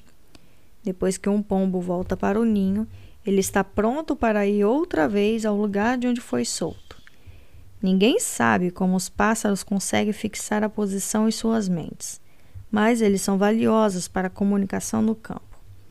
Alice continuou: Estou sendo vigiada, portanto tenho que voltar ao castelo. Mas será que você poderia ir até onde está o tratador de pombos, fazer contato com ele e enviar uma mensagem? Will concordou com um aceno. Certamente havia muito que contar aos seus superiores, mesmo que, até naquele momento, não pudesse chegar a nenhuma conclusão. Como vou reconhecer esse homem? perguntou. Ele vai reconhecê-lo e vai fazer contato quando vir. Eles estavam de volta à beira da floresta e cavalgavam com mais facilidade. Will tocou o chão com os calcanhares e o cavalinho apressou o passo. Quando chegaram ao pequeno grupo de árvores onde tinham se encontrado, Alice escorregou depressa da cela e olhou ansiosamente para o ponto em que sua escolta deveria aparecer na estrada. Até aquele momento não havia sinal dela, e isso significava que também não havia sinal dos homens que a seguiam. É melhor você ficar escondido, Alice alertou. E Will concordou, fazendo o puxão entrar na sombra das árvores. A cadela o seguiu e se deitou na grama. De onde estava, Will via a curva da estrada a uns 200 metros de distância. Logo, enxergou o primeiro cavaleiro da escolta de Alice virando a curva. Eles chegaram, disse baixinho. Alice correu rapidamente até um amontoado de arbustos perto das árvores desamarrou a carpa curta e puxou a túnica sobre a cabeça. Ela estava usando apenas uma camisa leve sobre a túnica e Will se virou depressa quando viu os ombros e braços nus. Ele ouviu um farfalhar nos arbustos e depois Alice o chamou. Você já pode abrir os olhos agora. Ela parecia se divertir um pouco com o constrangimento dele. Tinha puxado uma longa traje de equitação sobre as calças e as botas. A capa, a túnica e o cinto que carregava, a faca, estavam dobrados perto dos pés. Will olhou a estrada. A escolta de quatro homens agrupada em volta do boneco amarrado ao cavalo de Alice estava perto deles. Ela fez um sinal para ele do abrigo, proporcionando pelos arbustos. Virou-se e acenou para Will com um sorriso de cumplicidade no rosto. Vejo você no castelo. Ela se despediu. Então, no que foi uma confusão cuidadosamente ensaiada, a escolta ficou ao lado dela. Os cavalos davam passos para frente e para trás, e um dos homens soltou um nó corrediço, fazendo o boneco escorregar para o lado do cavalo. Antes que atingisse o chão, Alice tinha pulado para a cela. Outro membro da escolta se inclinou depressa para apanhar o boneco e, em questão de segundos, o grupo estava cavalgando novamente com o boneco meio dobrado e fora de vista. Enquanto se afastavam, Will esperou imóvel entre as árvores. Eles ainda podiam ser vistos quando as orelhas de puxão estremeceram e a canela rosnou baixinho. Quietos! Will ordenou os dois. Como já esperava, dois homens de armas viraram a curva observando a trilha com cuidado para se certificar de que não tinham ficado longe demais do grupo que seguiam. Will continuou sentado imóvel enquanto eles passaram. Ele lhes deu vários minutos de dianteira, depois saiu do esconderijo, cavalgando para o sul a fim de encontrar o tratador de pombos de Alice. Fim do capítulo 23. Capítulo 24 Will se apresentou no alojamento dos homens de armas naquela noite. Era prática comum um trovador se espalhar por aí. Afinal, se ele tivesse que se apresentar no saguão principal todas as noites, em breve o público estaria cansado de seu repertório. Os soldados de um castelo afastado como Mansindal muitas vezes provavam ser mais que generosos. Eles não tinham muitas opções para gastar dinheiro em um lugar pequeno e remoto como aquele. Como resultado, Will podia esperar que sua bolsa ficasse muito mais pesada se eles gostassem do seu trabalho. Embora um artista itinerante pudesse esperar um pequeno bônus em dinheiro do senhor do castelo no fim de sua visita, a maior parte de sua renda vinha em forma de abrigo, alimento e acomodação. Um artista que quisesse dinheiro vivo encontraria, normalmente, entre os soldados ou na taverna local, se houvesse alguma. Além de todas essas excelentes razões, Will tinha outro motivo para ir ao alojamento naquela noite. Ele queria fazer os homens falarem, ouvir os boatos e rumores locais sobre a proibida floresta Grimsdale e o lado negro. E ele pensou com ironia que nada soltava mais a língua dos homens do que uma noite de música e vinho. Will já tinha sido aceito como parte da vida de Macedon, e, por isso, era bem provável que os homens se abrissem com ele.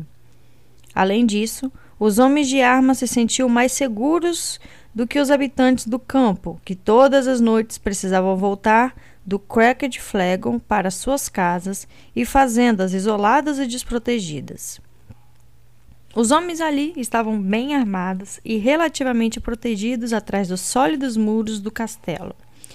Só esse fato ajudaria a soltar um pouco mais as suas línguas. Will foi recebido com alegria ao chegar, principalmente quando mostrou um enorme garrafão de conhaque de maçã para ajudar a passar a noite. O seu repertório habitual de canções folclóricas, cançonetas e escocesas era exatamente o que aquele público queria. E também acrescentou alguns dos números um pouco mais picantes que Berrigan lhe ensinou. A filha do velho Scully e uma paródia um tanto grosseira de Os Cavaleiros de Má Reputação chamada de Os Cavaleiros que Perderam o Calção, entre outras. A noite foi um sucesso e as moedas choviam no estojo da bandola, à medida que as horas passavam. Mais tarde, ele e meia dúzia do grupo foram deixados se divertindo ao redor do fogo que morria, com canecas de conhaque nas mãos. Will pôs a bandola de lado, pois naquela noite não haveria mais canções e os homens estavam satisfeitos. Eles tinham lhes oferecido momentos muito agradáveis e agora, novamente, sentiam o estranho fenômeno em que, depois de tocar para um público por uma hora ou mais, era aceito em seu meio como se conhecesse a pessoa a vida toda. A conversa consistia na tagarelice habitual dos soldados entediados e girava em torno da escassez de mulheres na região e da monotonia da vida em um castelo isolado, cercado pela neve do inverno. Contudo, era uma monotonia com o quê de medo. Não se sabia quando as tribos Scots poderiam desencadear um ataque na fronteira, e naturalmente havia o preocupante mistério que cercava a doença do senhor no castelo. Quando os homens começaram a falar mais livremente, Will sondou sutilmente e descobriu que eles tinham pouco respeito pelo filho de Siron, Ormã. Ele não é um guerreiro, disse um deles, um tom de desagrado. Duvido que saiba segurar uma espada, quanto mais usá-la. Houve murmúrios de concordância por parte dos demais. Querem é o indicado para nós, disse outro. Ele é um verdadeiro homem, não um rato de biblioteca arrogante com o nariz sempre enfiado em um pergaminho. Isso quando ele não está nos olhando com menosprezo, comentou um terceiro, e novamente houve um murmúrio zangado de concordância. Mas enquanto ele for o herdeiro de Siron, estamos presos a ele. O homem ajuntou. Que tipo de homem é Siron? Will perguntou, arriscando. Os olhares dos homens se voltaram para ele e esperaram que o mais velho, um primeiro sargento, respondesse.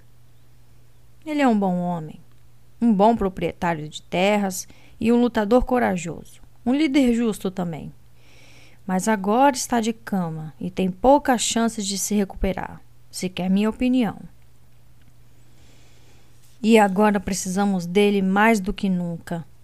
Com Malcalan à solta outra vez disse um dos soldados. Will olhou para ele e reconheceu o sentinela com quem falara na noite em que tinha deixado o castelo. Malcalan, repetiu ele. Ele é o bruxo do qual vocês falam, não é mesmo? Houve um momento de silêncio e vários homens olharam sobre o ombro para as sombras além da luz oscilante do fogo. Então o sentinela respondeu: É. Ele jogou um feitiço em nosso Lord Siron. Ele se esconde na sua floresta, cercado por suas criaturas. Ele hesitou, sem saber se tinha falado demais. Eu estive lá na outra noite, admitiu Will. Os seus avisos me deixaram curioso. Vou lhe contar. O que eu vi e ouvi ali foi o suficiente para me afastar de Grimsdale para sempre. Achei que isso fosse acontecer, retrucou o sentinela. Vocês, jovens, sempre sabem mais do que aqueles que querem lhe dar conselhos. Você tem sorte por ter escapado. Outros não conseguiram, acrescentou sombrio. Mas de onde vem esse Malcalan? Quis saber Will. Desta vez, outro homem participou da conversa. Um soldado mais velho, cuja barba e cabelos grisalhos acusavam os longos anos de serviço no castelo. Ele esteve entre nós durante anos, começou. Todos pensamos que era inofensivo, apenas um herborista e curandeiro. Mas ele estava esperando o momento certo, deixando que ficássemos descuidados. Então, coisas estranhas começam a acontecer. Uma criança morreu, quando todos sabiam que Malcalan podia curá-la. Dizem que ele a deixou morrer e outros falam que ele usou o espírito dela para seus objetivos malignos. Houve os que quiseram fazê-lo pagar por seus delitos, mas, antes que pudessem agir, ele escapou para a floresta. E isso foi o fim de tudo? perguntou Will. Contaram histórias sinistras de que ele se cercou de monstros, explicou o soldado, acenando com a cabeça. Seres feios e deformados criaturas com o olhar do mal e a marca do demônio, corcundas, anões e coisas piores. Às vezes eles são vistos na beira da floresta. Nós sabíamos que ele estava fazendo o trabalho do demônio. E quando Lord Siron foi enfeitiçado, soubemos quem era o responsável. Isso não foi nenhuma coincidência, disse o sentinela, e os outros concordaram com o gesto de cabeça. E o que Ormond faz? continuou o velho soldado. Ele lê aqueles pergaminhos esquisitos até tarde da noite, depois que pessoas decentes já foram para a cama. Enquanto o que precisamos é de liderança e de alguém com coragem para enfrentar e expulsar Malcolm de Grimsdale, de uma vez por todas.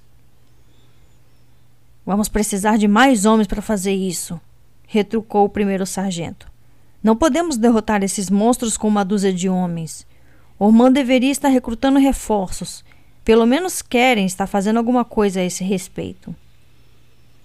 Bom, não tenho certeza de que gosto do que ele está fazendo, ajuntou o homem mais velho. Alguns dos homens que ele recrutou são pouco mais que bandidos, se quer minha opinião. Quando se precisa de homens dispostos a lutar, Aldous Amesley, você pega o que conseguir, retrucou o primeiro sargento. Garanto que eles não são santos, mas acho que querem saber como controlá-los. Will ouviu com muita atenção. Aquela era uma informação nova. Contudo, tomou cuidado para manter uma expressão desinteressada. Ele até conseguiu bocejar antes de perguntar com a maior indiferença possível. Querem estar recrutando homens? Como Aldoulos disse, frisou o primeiro sargento. Você não gostaria de examinar o passado deles com muita atenção. Mas acho que vai chegar um momento em que precisaremos de homens fortes e não iremos discutir muito sobre eles então. Eles estão alojados aqui? indagou Will olhando em volta. Dessa vez foi Aldous quem respondeu. Eles estão mantendo separado. Ficam na torre da fortaleza.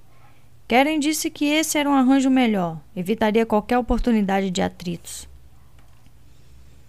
Era evidente que os membros da guarnição regular tinham aceito o raciocínio sem discutir. Will bateu a caneca contra os dentes, pensativo. Ele concluiu que talvez aquilo fizesse sentido.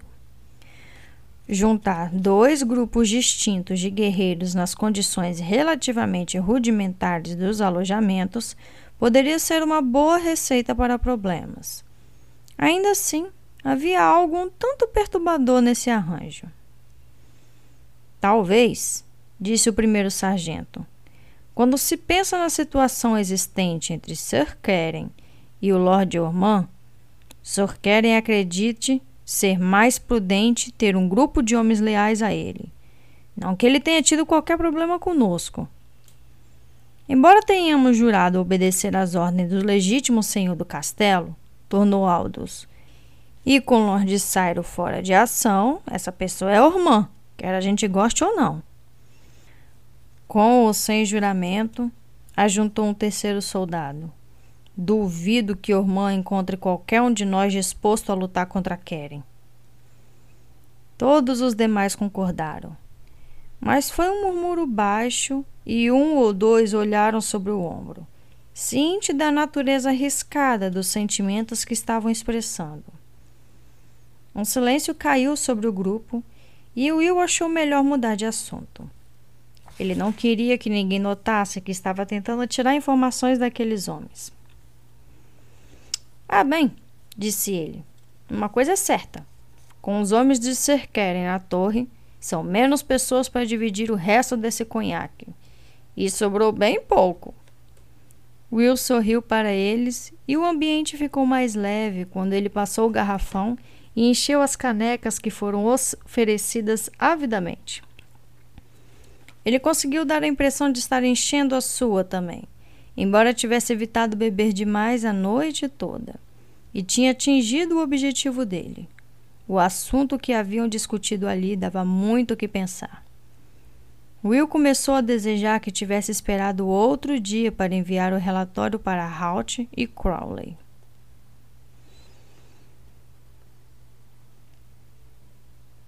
Naquele exato momento, os dois arqueiros mais velhos estavam analisando o relatório que o pombo cansado entregara cerca de meia hora antes. Tinha havido alguma tempestades e ventos fortes no caminho para o sul, mas o resistente pássaro atravessou voando o mau tempo e chegou ao castelo de Aralu em todo molhado e perto da exaustão. Um tratador tinha tirado a mensagem de sua pata com delicadeza e colocado o passarinho fiel em uma gaiola aquecida em uma das torres elevadas do castelo. Naquele momento, com as penas secas e a cabeça escondida debaixo da asa, ele dormia depois da tarefa concluída. O mesmo não ocorria com Halt e Crowley.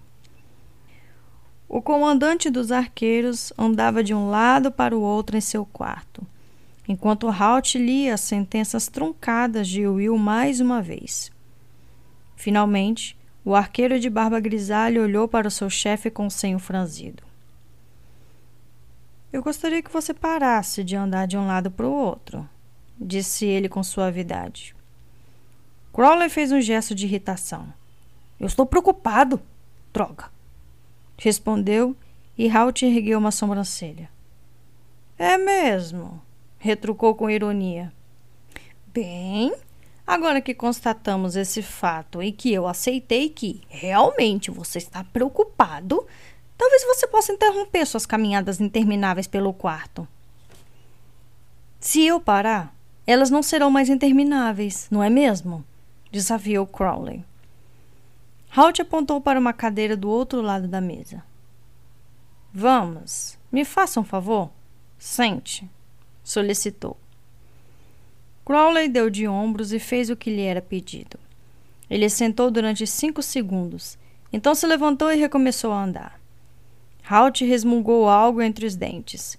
Crowley deduziu corretamente que era algo desagradável e decidiu ignorar.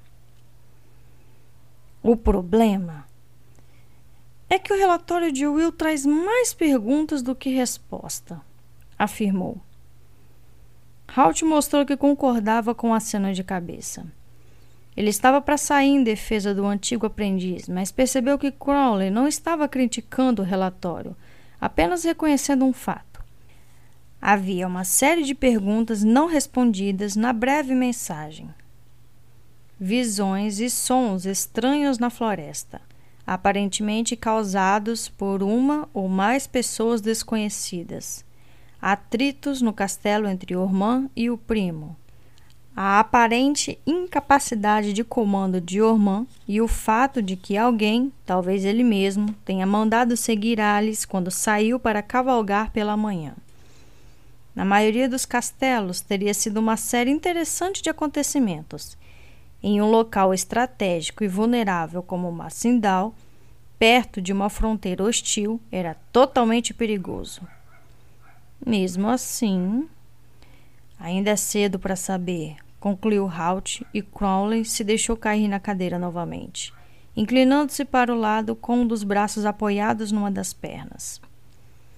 Ele soltou um suspiro profundo, sabendo que o amigo tinha razão. Eu sei, respondeu. Só estou me perguntando se o problema pode ser maior do que Will e Alice possam enfrentar. Confio em Will, Halt afirmou, depois de considerar o assunto. Crowley concordou com ele, pois apesar de sua juventude, Will era altamente respeitado entre os arqueiros, muito mais do que ele sabia. E Pauline diz que Alice é uma de suas melhores agentes. Lady Pauline era uma integrante antiga do serviço diplomático e fora ela que tinha cuidado do início do treinamento de Alice. Alice era protegida dela, assim como Will era protegido de Halt. Sim, sei que eles são as escolhas certas para a missão. E se mandarmos muitas pessoas, correremos o risco de nos expor e de acabar causando mais mal do que bem. Só tenho uma sensação estranha sobre isso.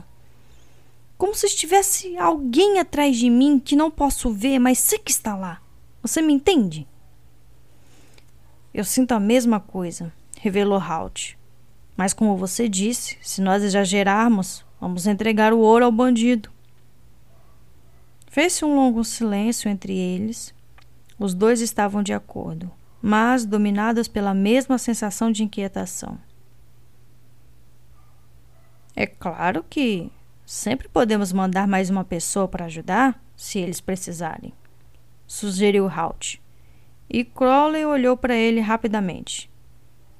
Uma pessoa não seria exagero, acrescentou.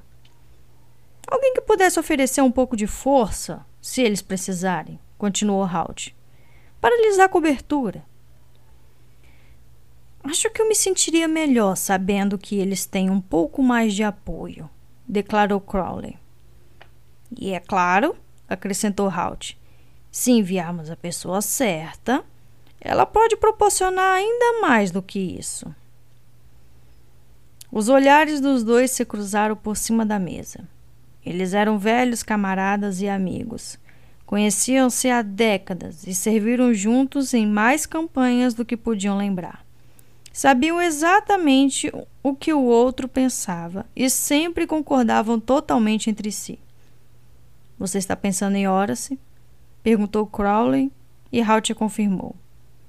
Sim, estou pensando em Horace. Fim do capítulo 24. Capítulo 25 Will não imaginava que seus superiores tinham decidido mandar ajuda para ele e Alice. O pombo que levara o relatório dele era o único que tinha aprendido a rota entre o feudo Norgate e o castelo Araluin. Portanto, apenas ele poderia trazer uma resposta de volta e seriam necessários três ou quatro dias para que ele se recuperasse e pudesse realizar outra jornada. Depois, ele voltaria ao último poleiro no local onde estava o empregado de Alice, não muito longe do castelo. Até Will fazer contato, ele não saberia que a ajuda estava a caminho. Se Will soubesse, talvez se sentisse mais seguro. Ora-se, era apenas um homem, mas tinha provado seu valor diversas vezes. Quando aprendiz, foi um guerreiro extraordinariamente talentoso, um guerreiro nato, como seus chefes diziam.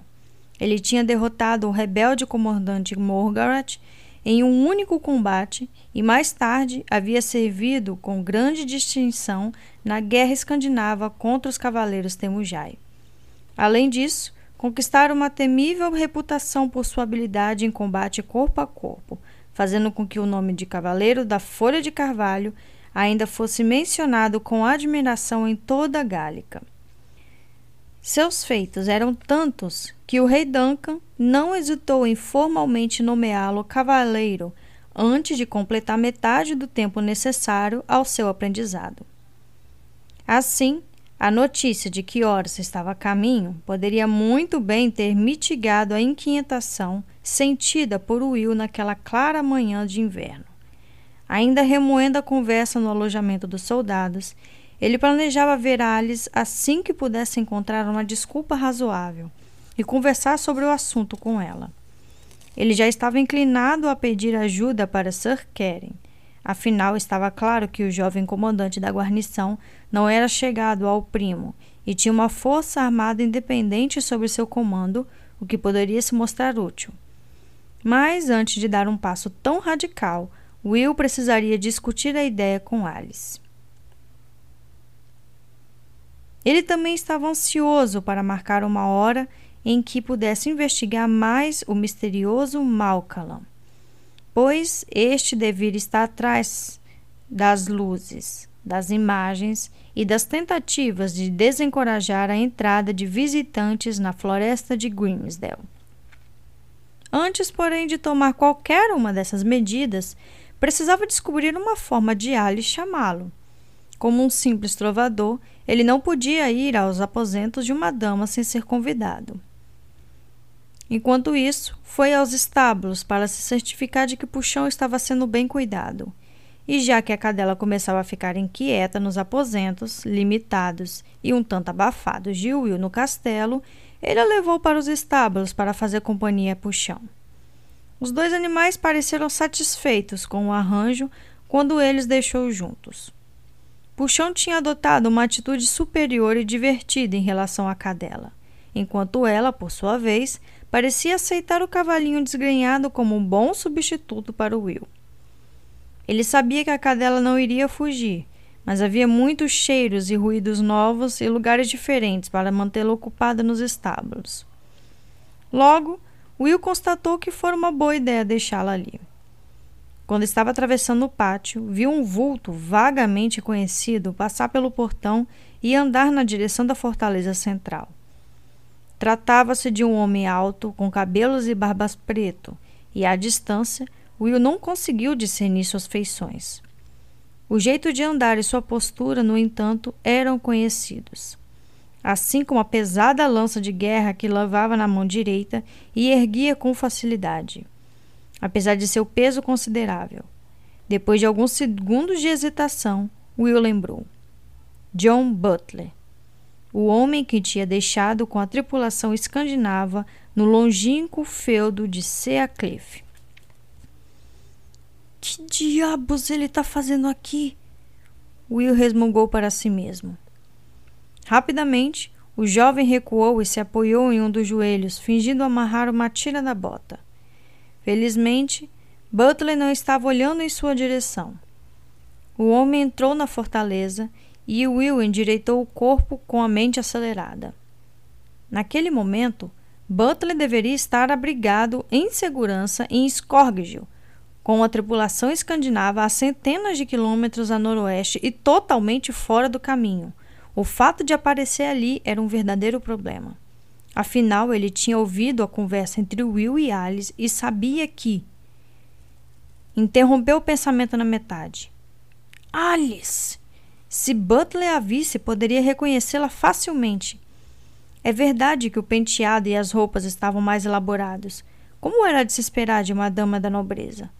Quando Butler a vira pela última vez, ela estava usando uma túnica do serviço diplomático simples, mas elegante e seus cabelos longos estavam soltos.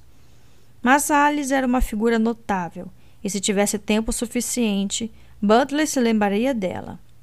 Se o fizesse, saberia que ela não era a frívola Lady Gwendolen, mas uma mensageira do serviço diplomático. Se poderia reconhecer Will era um fato discutível. Butler não esperaria vê-los com roupas coloridas e extravagantes de um trovador. Ele sabia que Will era um arqueiro e imaginaria encontrá-lo no traje de cores sem vida que usavam. Conforme Halt tinha lhe ensinado, as pessoas costumam procurar o que esperam ver. Além disso, a luz era fraca na sombra perto da porta onde tinha lutado. Assim que reconhecesse Alice, contudo, seria apenas uma questão de tempo até que fizesse a ligação com outro estranho no castelo. O primeiro prazo a ser dado ficou claro para Will. Ele precisava avisar Alice imediatamente. Ela simplesmente teria que ficar fora de circulação até que encontrassem uma solução para esse novo acontecimento. Começou a andar na direção da porta da fortaleza, mas hesitou.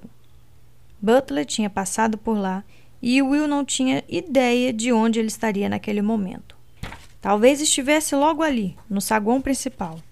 Ou poderia até estar voltando para sair.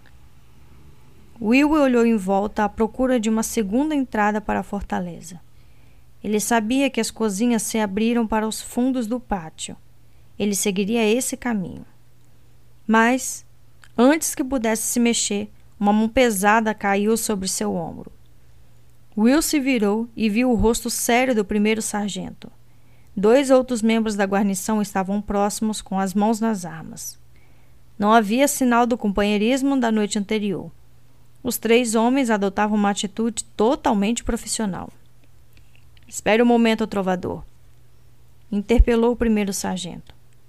Lord Orman quer conversar com você. Will analisou a situação. O primeiro sargento era velho e se movia devagar, embora fosse um guerreiro experiente. E os outros dois eram apenas homens de armas. Provavelmente suas habilidades não eram muito avançadas. Ele tinha certeza de que poderia lidar com pelo menos dois deles antes que empunhassem as armas. Mas isso ainda deixaria um para soar o alarme e o portão e a ponte levadiça ficavam a 30 metros de distância e estavam guarnecidos por outros três ou quatro homens armados. Nunca sairia do castelo se tentasse lutar naquele momento.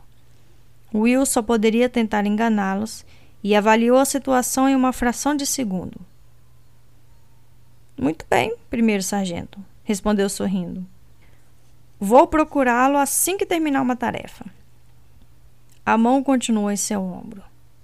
Agora, ordenou o sargento com firmeza e Will deu de ombros. Claro, agora também é conveniente para mim, replicou. Pode ir na frente. Will fez um gesto para que o soldado passasse à sua frente, mas o homem mais velho continuou firme e com um olhar sério. Depois de você, trovador, insistiu. Will fez o que imaginou ser um gesto despreocupado e atravessou o pátio na frente do grupo. Os três soldados logo o cercaram, o primeiro sargento atrás dele e os outros dois dos lados. As pesadas botas deles batiam nos pedregulhos enquanto se aproximavam da porta. Will rezou baixinho para que não encontrassem Butler saindo da fortaleza. Um homem escoltado daquela forma certamente atrairia atenção. E se Butler olhasse com cuidado, poderia muito bem reconhecê-lo, com ou sem as roupas de trovador. Felizmente, não havia sinal de seu antigo prisioneiro quando entraram. O primeiro sargento o empurrou com um objeto duro e rombudo. Will percebeu que ele tinha apanhado o pesado cacetete que levava no cinto, e eles se dirigiram para as escadas que conduziam aos aposentos de Ormã. Como era costume, a escada fazia uma curva à direita para que um invasor que estivesse lutando e subindo tivesse que expor todo o corpo para usar a espada, enquanto o defensor, acima dele, poderia investir somente com um braço e o lado direito à vista. Will ouviu os primeiros sargentos começar a respirar com dificuldade atrás dele ao subirem e os dois homens ficaram para trás nas escadas estreitas. Ele poderia escapar facilmente deles dali, mas a pergunta continuava: para onde poderia ir? Novamente decidiu esperar um momento melhor. Ele sabia que, se tentasse escapar, qualquer oportunidade de fingir inocência estaria perdida. Decidiu esperar até que as chances de sucesso fossem melhores. Ali no centro do castelo de Ormã, com homens armados atrás deles e sem outro lugar para ir além de para cima, essas chances não pareciam tão otimistas. Chegaram à suíte de Ormã no quarto andar. Will hesitou na porta da antessala, mas sentiu o cacetete nas costas outra vez. Entre, ordenou o primeiro sargento com a voz séria. E sem outra opção, se não obedecer, Will fez o que lhe mandaram. Chandler estava sentado na sua mesa na antessala e olhou quando entraram sem bater. Se ficou surpreso por ver o menestrel sendo escoltado por três homens armados, não o demonstrou. Ele ergueu a mão, fazendo-os parar, saiu de trás da mesa coberta de documentos e abriu a porta para o escritório interno. Will ouviu sua voz baixa. Os homens trouxeram Barton, senhor, informou ele. Houve um murmúrio indistinto dentro do aposento. Xander curvou a cabeça rapidamente e ressurgiu, indicando que o primeiro sargento e Will entrasse quando abriu a porta.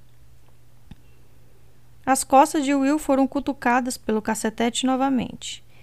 Aquele pequeno hábito estava começando a incomodá-lo, e ele se viu tentado a tirar a arma do primeiro sargento e empurrá-lo também, mas resistiu. Verdade seja dita, estava curioso para saber o que Orman queria com ele. E, contando que não chamasse mais guardas, Will tinha certeza de que poderia escapar em qualquer momento que quisesse. Orman se encontrava atrás da escrivaninha. Will notou que os livros de magia ainda estavam entre os papéis e que um deles estava aberto em uma página assinalada com um marcador de couro. Orman usava a habitual túnica escura e parecia curvado sobre a grande poltrona de madeira. Ele se mexeu de modo estranho ao acenar para que Xander saísse, quase como se estivesse sentindo dores. A sua voz, quando falou, confirmou a impressão. Ele parecia formar as palavras com dificuldades e sua respiração estava pesada e difícil. Muito bem, primeiro sargento. Ele causou algum problema? Nenhum, senhor. Venha com tranquilidade, informou o soldado. Bom, bom, murmurou. Ele fez uma pausa para respirar com dificuldades e depois instalou os dedos, dispensando o primeiro sargento. Muito bem, primeiro sargento. Pode sair. Por favor, espere do lado de fora. Tem certeza, meu senhor? insistiu o soldado. O prisioneiro pode tentar. Ele parou no meio da sentença. Ele não tinha certeza do que Will podia fazer. Na verdade, nem mesmo tinha certeza de que se tratava de um prisioneiro. As ordens consistiam em levar dois homens para apanhar o Will imediatamente. Portanto, havia pressuposto que ele causaria problemas. Agora, quando o irmão dispensou, começou a se perguntar se aquilo era somente uma questão social e se lembrou com alguma preocupação dos empurrões que tinha dado em todo o trajeto escada acima. Está tudo bem. Vá. A voz de Ormã era um leve sussurro, mas o tom de contrariedade estava claro. Will pensou que decididamente ele estava sentindo dor. O rapaz ouviu o soldado ficar em posição de sentido atrás dele, seguindo pelo som de botas quando marchou para fora. Lá, ele parou ainda inseguro com a situação. Então vou esperar aqui fora, senhor repetiu. Com os meus homens, acrescentou. Sim, sim, faça o que quiser, sugeriu Ormã. A porta se fechou quando o primeiro sargento se retirou. Ormã se levantou de modo desajeitado, protegendo o lado esquerdo do corpo.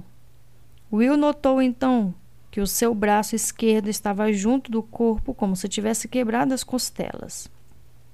Ele se encolheu ao dar a volta à mesa e ficou na frente de Will. Respirava com dificuldade, como se andar aquela pequena distância representasse um esforço enorme. Will fez menção de se aproximar dele. Lord Ormond, o senhor está bem? indagou. Mas Ormond levantou a mão para que parasse. Não, como você pode ver, não estou. Mas há pouco que você possa fazer a respeito.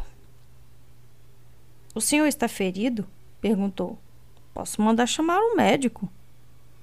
Ormond recusou o oferecimento com um gesto de cabeça e um riso seco escapou de seus lábios.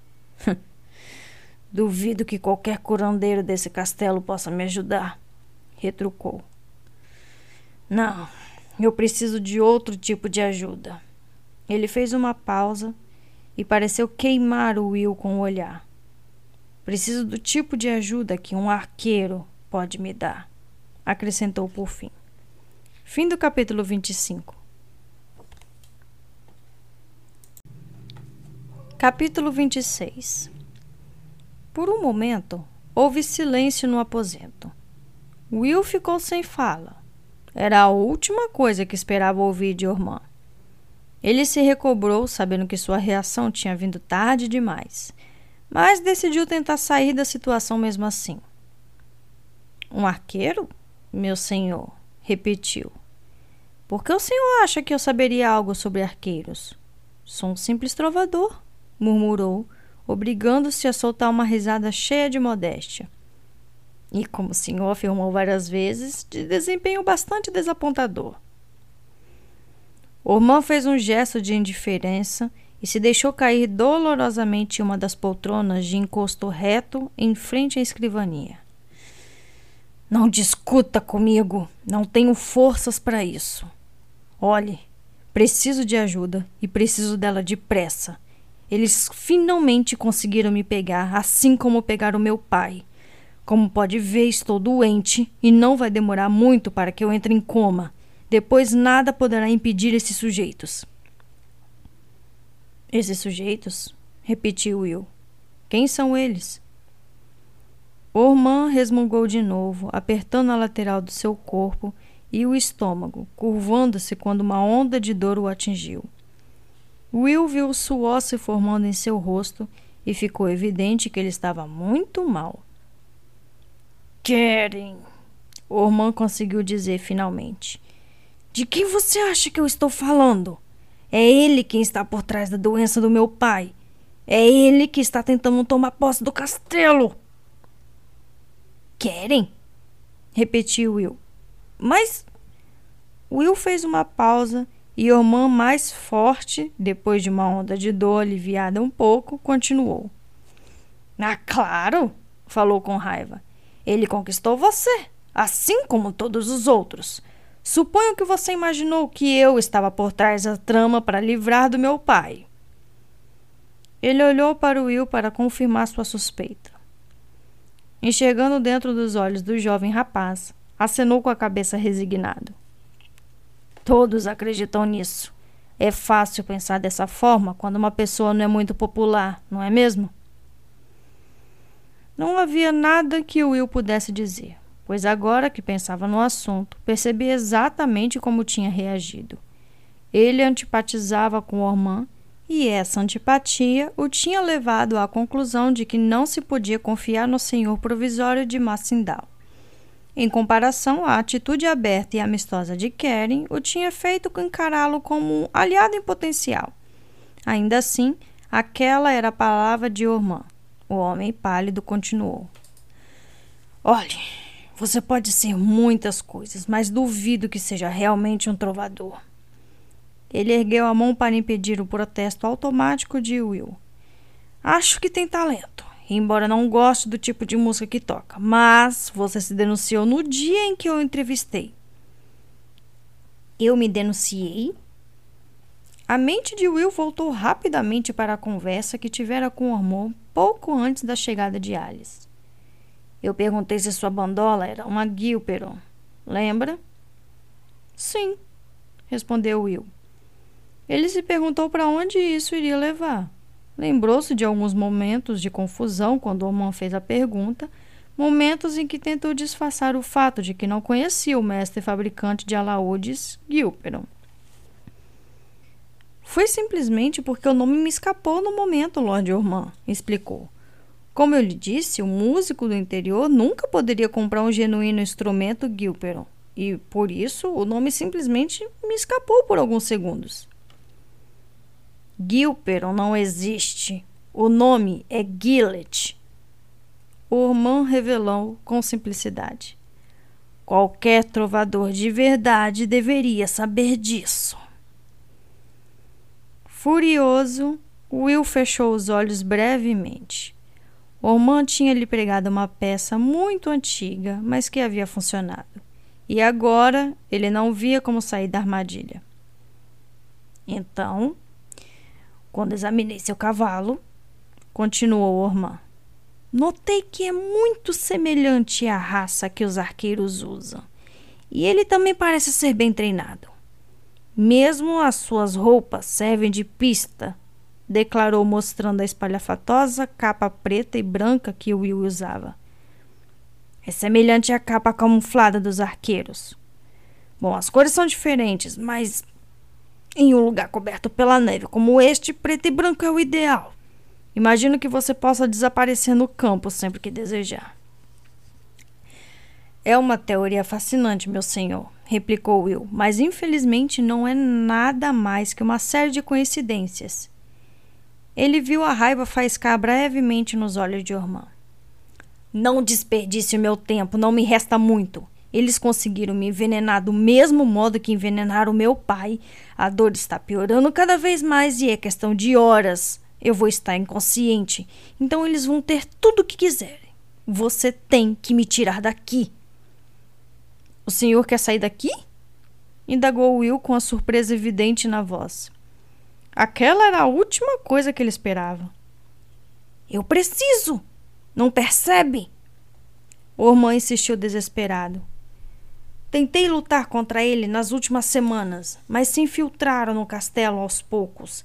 Querem estar recrutando homens e gradativamente se livrando dos que são leais a mim. Eu mal tenho uma dúzia de soldados com quem posso contar atualmente, enquanto ele deve ter vinte ou mais leais a ele. Outro espasmo de dor percorreu Ormã e ele se dobrou, gemendo agoniado. Ele não conseguia falar por algum tempo e depois continuou com a voz fraca. Querem quer o castelo. Ele é um primo ilegítimo, portanto, não tem meios para conseguir isso legalmente. Durante algum tempo, suspeitei de algum acordo dele com o líder dos Scots para entregar o condado contanto que ele ficasse com o castelo. Se eu estiver certo, assim que a neve derreter, os Scots vão atravessar o desfiladeiro e ocupar toda a região. Sem Massindal para ameaçar suas linhas de suprimento, eles poderão sitiar Norgate e todo o feudo cairá antes do fim da primavera. É isso que você quer? Acrescentou com amargura.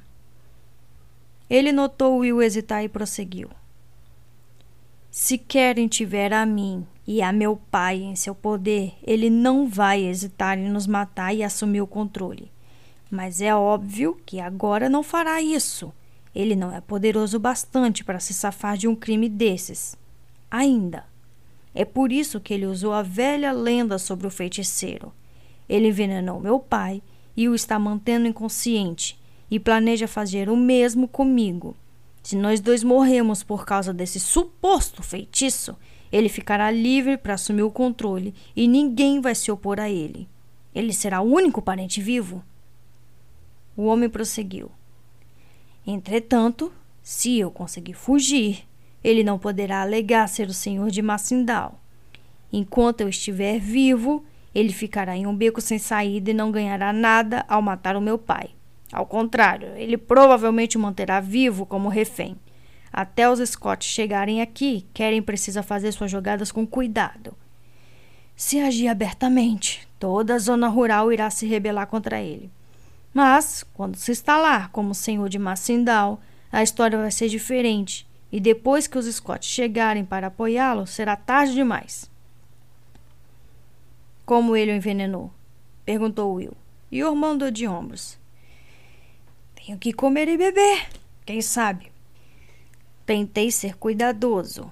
E mandei prepararem minhas refeições separadamente, mas eles podem ter subornado os meus criados, ou talvez eles tenham posto o maldito veneno na água. Ele fez um gesto na direção dos livros sobre magia negra que estavam na escrivania. Eu senti o que ia acontecer há dias. Como vê, eles agem com cautela. Tenho examinado esses malditos livros para tentar encontrar algum indício, algum antídoto, mas até agora não tive sucesso. Will olhou para os livros enquanto Ormond apontava para eles.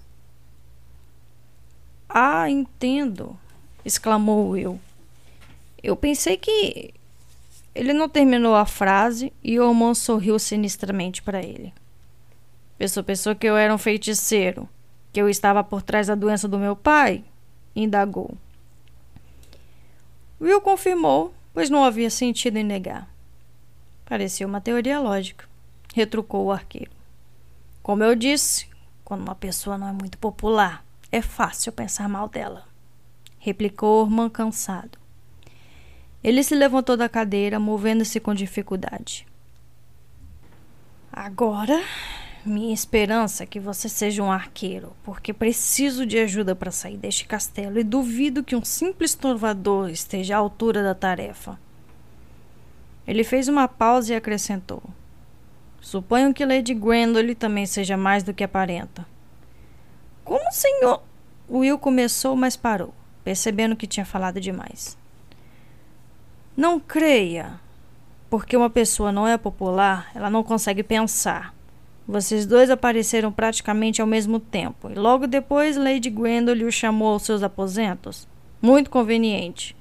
E vocês dois também foram cavalgar no mesmo horário, não sou idiota. Tudo tinha acontecido tão depressa nos últimos minutos que Will se esqueceu da necessidade de avisar Alice para ficar fora de circulação. Tomando uma decisão, ele pôs Ormond à parte da situação e lhe contou da surpreendente chegada de John Butler. O senhor do castelo franziu o senho pensativo. Este é o problema, esclareceu. Ele é um dos homens de Keren, naturalmente um novo recruta. Keren parece encontrar todos os ladrões e assassinos disponíveis que vagueiam pelo condado. Eles gravitam na direção dele. Ao mesmo tempo, ele está se livrando dos homens que podem ser leais a mim. Vou mandar Xander passar uma mensagem para ela. Acho melhor que vocês não sejam vistos por esse tal Butler. E vamos pensar em como nós três podemos sair daqui. Ormond apoiou um pequeno sino de prata da mesa e o tocou. Houve uma pausa. Depois a porta se abriu e Xander entrou. Rapidamente, Orman lhe deu instruções, enquanto eu rabiscava um bilhete curto para ser entregue a Alice. O empregado, com ar preocupado, dobrou o bilhete, guardou-o na jaqueta e saiu do aposento. Outro pensamento vinha incomodando Will e ele resolveu falar naquele momento. O Guerreiro da Noite. As aparições na Floresta Grimsdale. Querem também estar por trás daquilo? O que ele ganha com aquilo? Ah, você as viu, não é? Ormã indagou e então deu de ombros. Para falar a verdade, não sei. Talvez esse Malcolm, o antigo curandeiro, esteja por trás delas. Ou talvez seja Keren.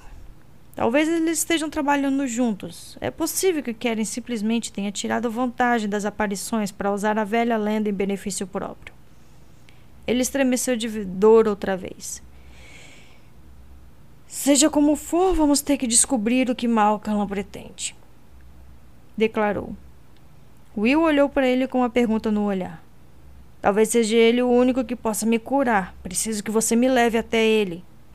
Fim do capítulo 26.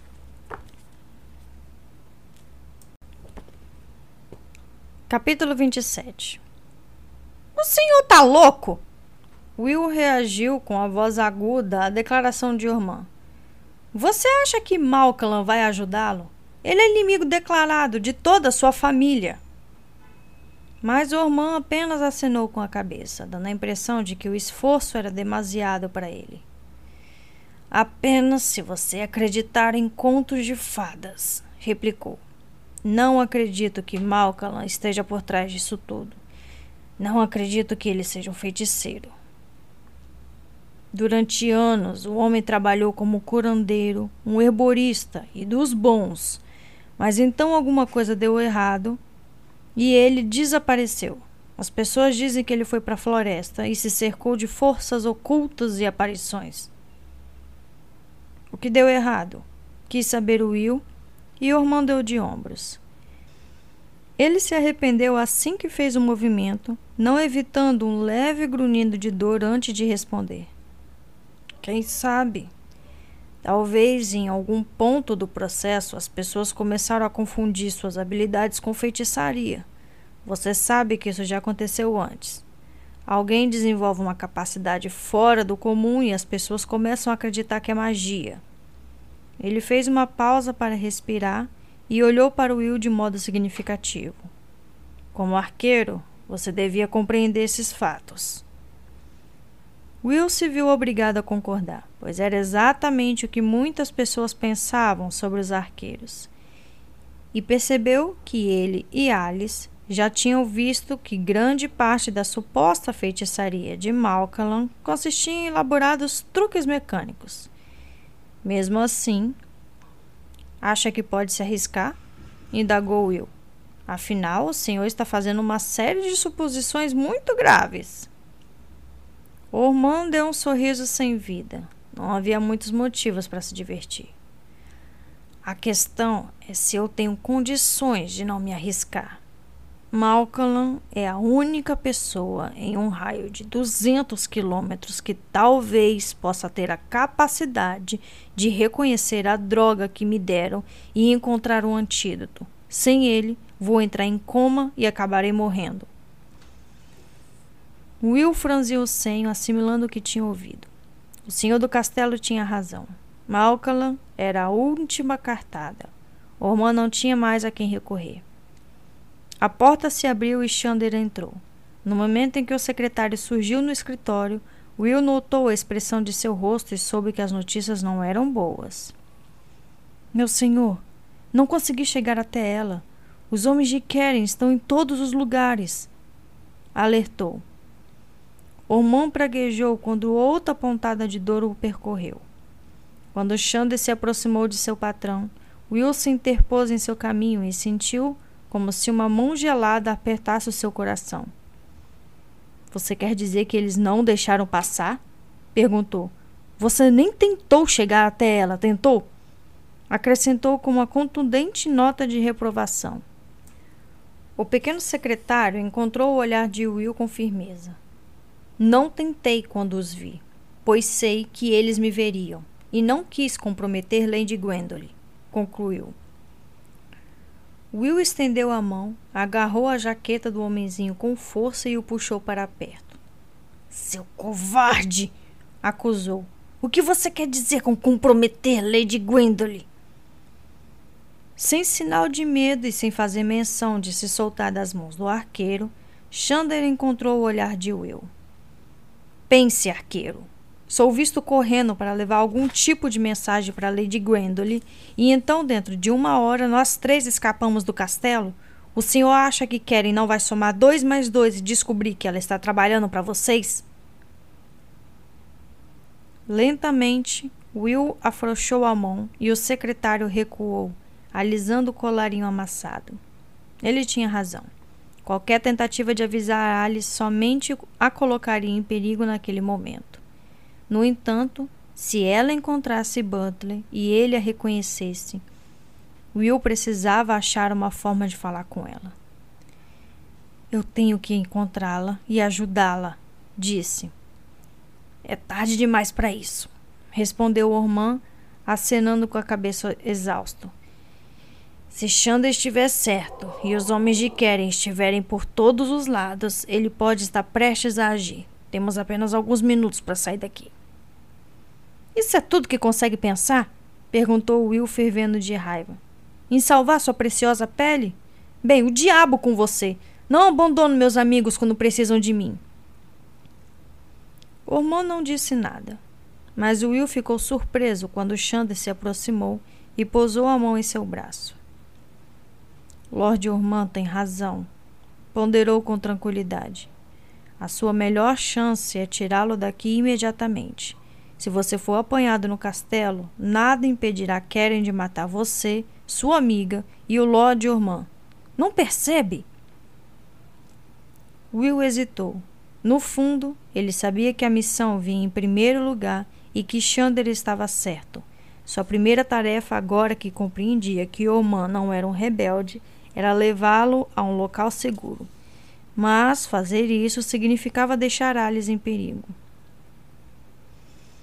Você está perdendo tempo, insistiu Orman com calma. Olhe, pode ser que sua amiga seja apanhada e pode ser que não. Se eles também nos pegarem, querem não terá motivos para mantê-la viva, especialmente quando souber que ela é uma mensageira. Mas, se ele não me tiver nas mãos, não poderá reclamar o castelo e vai precisar garantir as apostas dele. Você até pode oferecer me trocar por Gwendolyn se quiser. Isso vai assegurar que ele cuidará dela. Ele fez uma pausa para que Will pensasse a respeito. E suponho que Gwendolyn não seja o verdadeiro nome dela, acrescentou. Ela se chama Alice, informou distraído. O arqueiro estava refletindo sobre o que o Ormond tinha dito. Fazia sentido. Se fossem todos mantidos prisioneiros, Keren não teria motivos para deixar qualquer um deles vivos. Mas, se ele e Ormond conseguissem escapar, poderia usar o senhor do castelo como moeda de troca. Enquanto refletia, perguntou-se se realmente trocaria Ormã por Alice. Ele decidiu que, se chegasse a esse ponto, era o que faria. Tudo bem, disse abruptamente. Vamos em frente.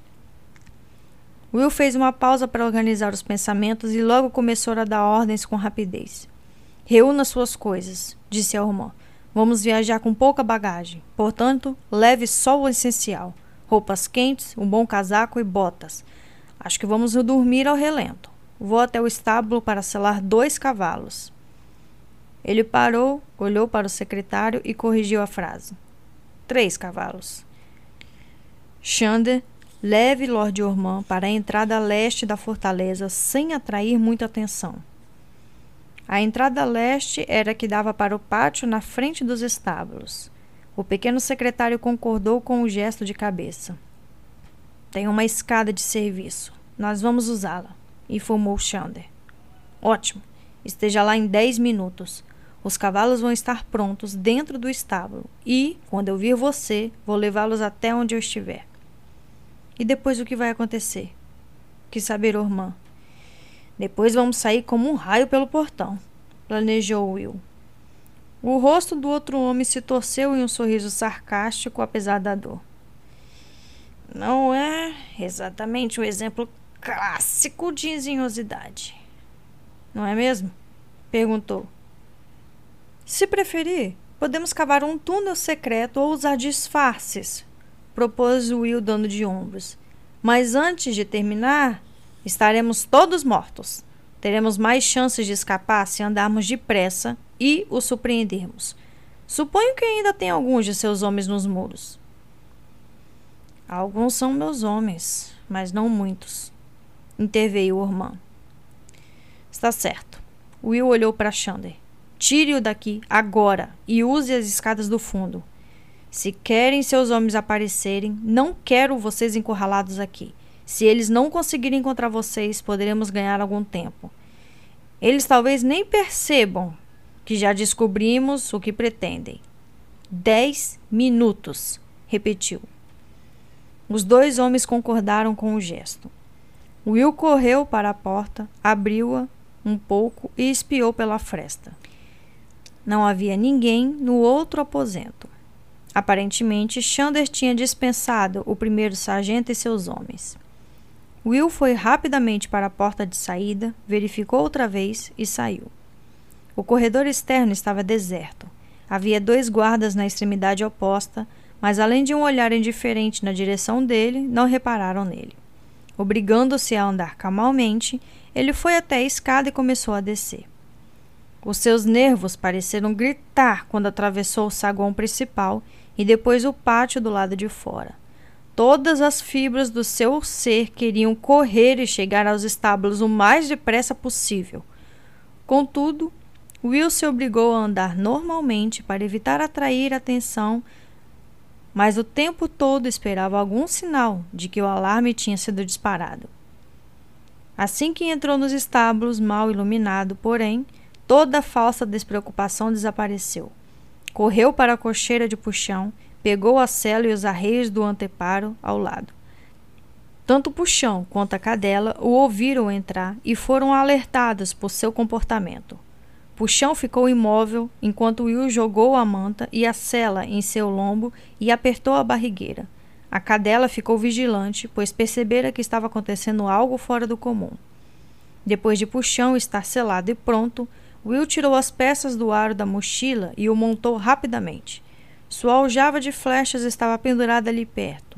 Ele ajeitou no cetilho e depois levou Puxão para fora da cocheira. Apressado, verificou as cocheiras próximas à procura de montarias adequadas.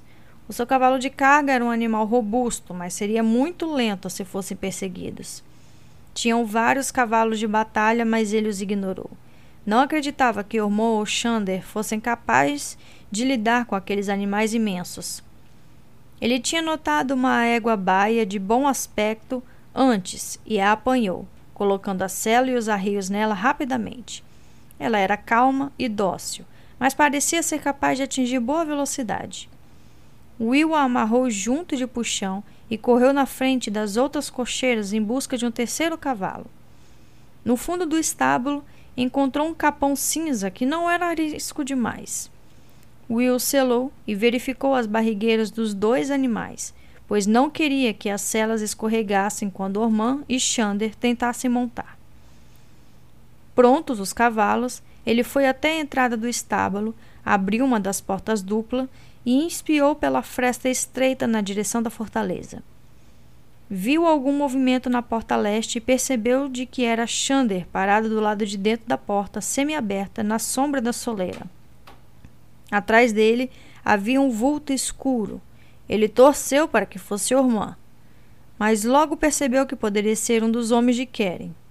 Will deu de ombros. Havia somente uma maneira de descobrir. Ótimo, murmurou. Olhou para a cadela, que o fitava ansiosa, com as orelhas eretas e o olhar curioso. Ande, ordenou, e fique quieta, acrescentou. Ele reforçou o comando de voz com o sinal que tinha ensinado para ela. A cadela, satisfeita por saber o que era esperado dela, se preparou para andar. Apressadamente, Will amarrou uma corda guia aos outros dois cavalos e a outra ponta à sela de puxão. Em seguida, moveu-se com rapidez até a porta novamente, abrindo bem um dos lados. Voltou correndo, pulou na cela de puxão com agilidade e tocou o cavalinho com os calcanhares. Eles se moveram lentamente por um momento quando a égua e o capão resistiram à corda, mas logo os animais estavam batendo os cascos nos pedregulhos atrás de puxão, desenvolvendo um trote rápido a cadela caminhava ao lado de Puxão, uma sombra preta e branca correndo com o ventre quase no chão. Xander já estava ajudando Ormã a descer os três degraus que conduziam à porta da fortaleza. O senhor do castelo parecia não estar passando bem, apoiado pelo braço do secretário que lhe envolvia os ombros. Houve um momento de confusão quando Will puxou a corda guia para fazer os cavalos pararem. Puxão, compreendendo o que ele tinha em mente, fincou as pernas fortes no chão para fazer os outros dois pararem. Eles continuaram a andar por alguns segundos, mas Xander agarrou a égua pelos arreios e a segurou com firmeza enquanto Ormand tentava subir na cela. Will escutou o rápido gemido de dor e também uma voz vinda das ameias quando o repentino movimento chamou a atenção dos guardas. Ele tirou uma flecha da aljava pendurada no cepilho e a ajeitou na corda do arco. Sozinho, Xander teria que ajudar Ormã enquanto Will cuidaria de qualquer oposição que surgisse pela frente. Assim que o pensamento lhe ocorreu, ouviu gritos abafados vindos da torre da fortaleza e o som de passos acelerados. Will olhou para Xander, que lutava para colocar o patrão sobre a égua, que, agitada, descrevia um meio círculo. Will fez Puxão se aproximar mais da égua, segurou o arco em uma das mãos e com a outra puxou Ormã pelo cinto e o colocou na cela, enquanto Xander empurrava do outro lado. O senhor do castelo gemeu de dor, mas conseguiu montar. Xander se esforçava para colocar o pé no estribo, enquanto o capão dançava inquieto, afetado pela tensão e agitação. Atrás dele, Will escutou as fechaduras da porta da fortaleza chacoalhar e logo ela foi aberta por alguém pelo lado de dentro. Virando-se na cela, sem conseguir olhar direito, ele atirou, fazendo uma flecha atingir o batente da madeira na altura do rosto de uma pessoa. Ele ouviu um grito assustado e a porta ser fechada com força. Vamos! gritou. Não havia mais tempo a perder. Ele tocou o chão com os calcanhares e o cavalinho se afastou trotando, arrastando os outros dois pela corda guia. Will olhou sobre o ombro e viu Xander pendurado na cela, balançando de um lado para o outro, agarrando-se desesperadamente à crina do capão. Ele não podia dedicar mais tempo ou pensamentos ao homenzinho. O portão estava na frente deles e um dos sentinelas estava correndo hesitante na direção do imenso sarrilho que operava a ponte levadiça. Will atirou uma flecha que zuniu ao lado da orelha do homem e ele se jogou nos pedregulhos para se proteger. Ouviram-se mais gritos atrás deles e, com o canto dos olhos, Will viu movimento nas ameias à sua frente e escutou uma flecha de besta atingir as pedras na frente de Puxão. Sem pensar e aparentemente sem mirar, atirou novamente e um vulto caiu do parapeito no interior do pátio. A besta atingiu as pedras ao lado dele com ruído. Os cascos dos cavalos começaram a bater com força na madeira da ponte levadiça e a corda guia praticamente não era mais necessária, pois a égua e o capão, impelidos pelo alvoroço do momento, acompanhavam o ritmo de puxão. Eles dispararam na escuridão debaixo da imensa torre de entrada e em seguida para o sol de inverno. Em poucos segundos, os cascos martelavam o chão duro e congelado no fim da ponte e eles estavam livres. Will sentiu o cimbilhar de flechas no ar, mas foram apenas algumas. Eles tinham pego os sentinelas de surpresa. Ou eram homens de Ormã que se recusavam a atirar em seu senhor. Will olhou para trás e viu que Xander finalmente tinha conseguido se aprumar na cela. Ele estava cavalgando perto de Ormã, que se encontrava curvado sobre sua montaria, sofrendo visivelmente, mas se segurando no cepilho com firmeza. Levaria alguns minutos até que qualquer perseguição fosse iniciada, e Will sabia onde queria estar quando isso acontecesse. Virou a cabeça de puxão na direção da floresta Grimsdale, sendo acompanhado no mesmo instante pelos outros cavalos e pela cadela, pronta para conduzi-los. Will sorriu tristemente. Não havia necessidade daquilo. O baio e o capão estavam satisfeitos em seguir por chão e o caminho à frente estava livre. Fim do capítulo 27. Muito bem! Uau! Quantos acontecimentos! Quem diria que Ormã não era o que. Gente, olha. Antes de mais nada, antes de eu começar a falar, eu vou fazer algo que eu não fiz no início, que é pedir vocês que estão aqui no YouTube para curtir o vídeo, se inscrever no canal e ativar o sininho, tá, gente?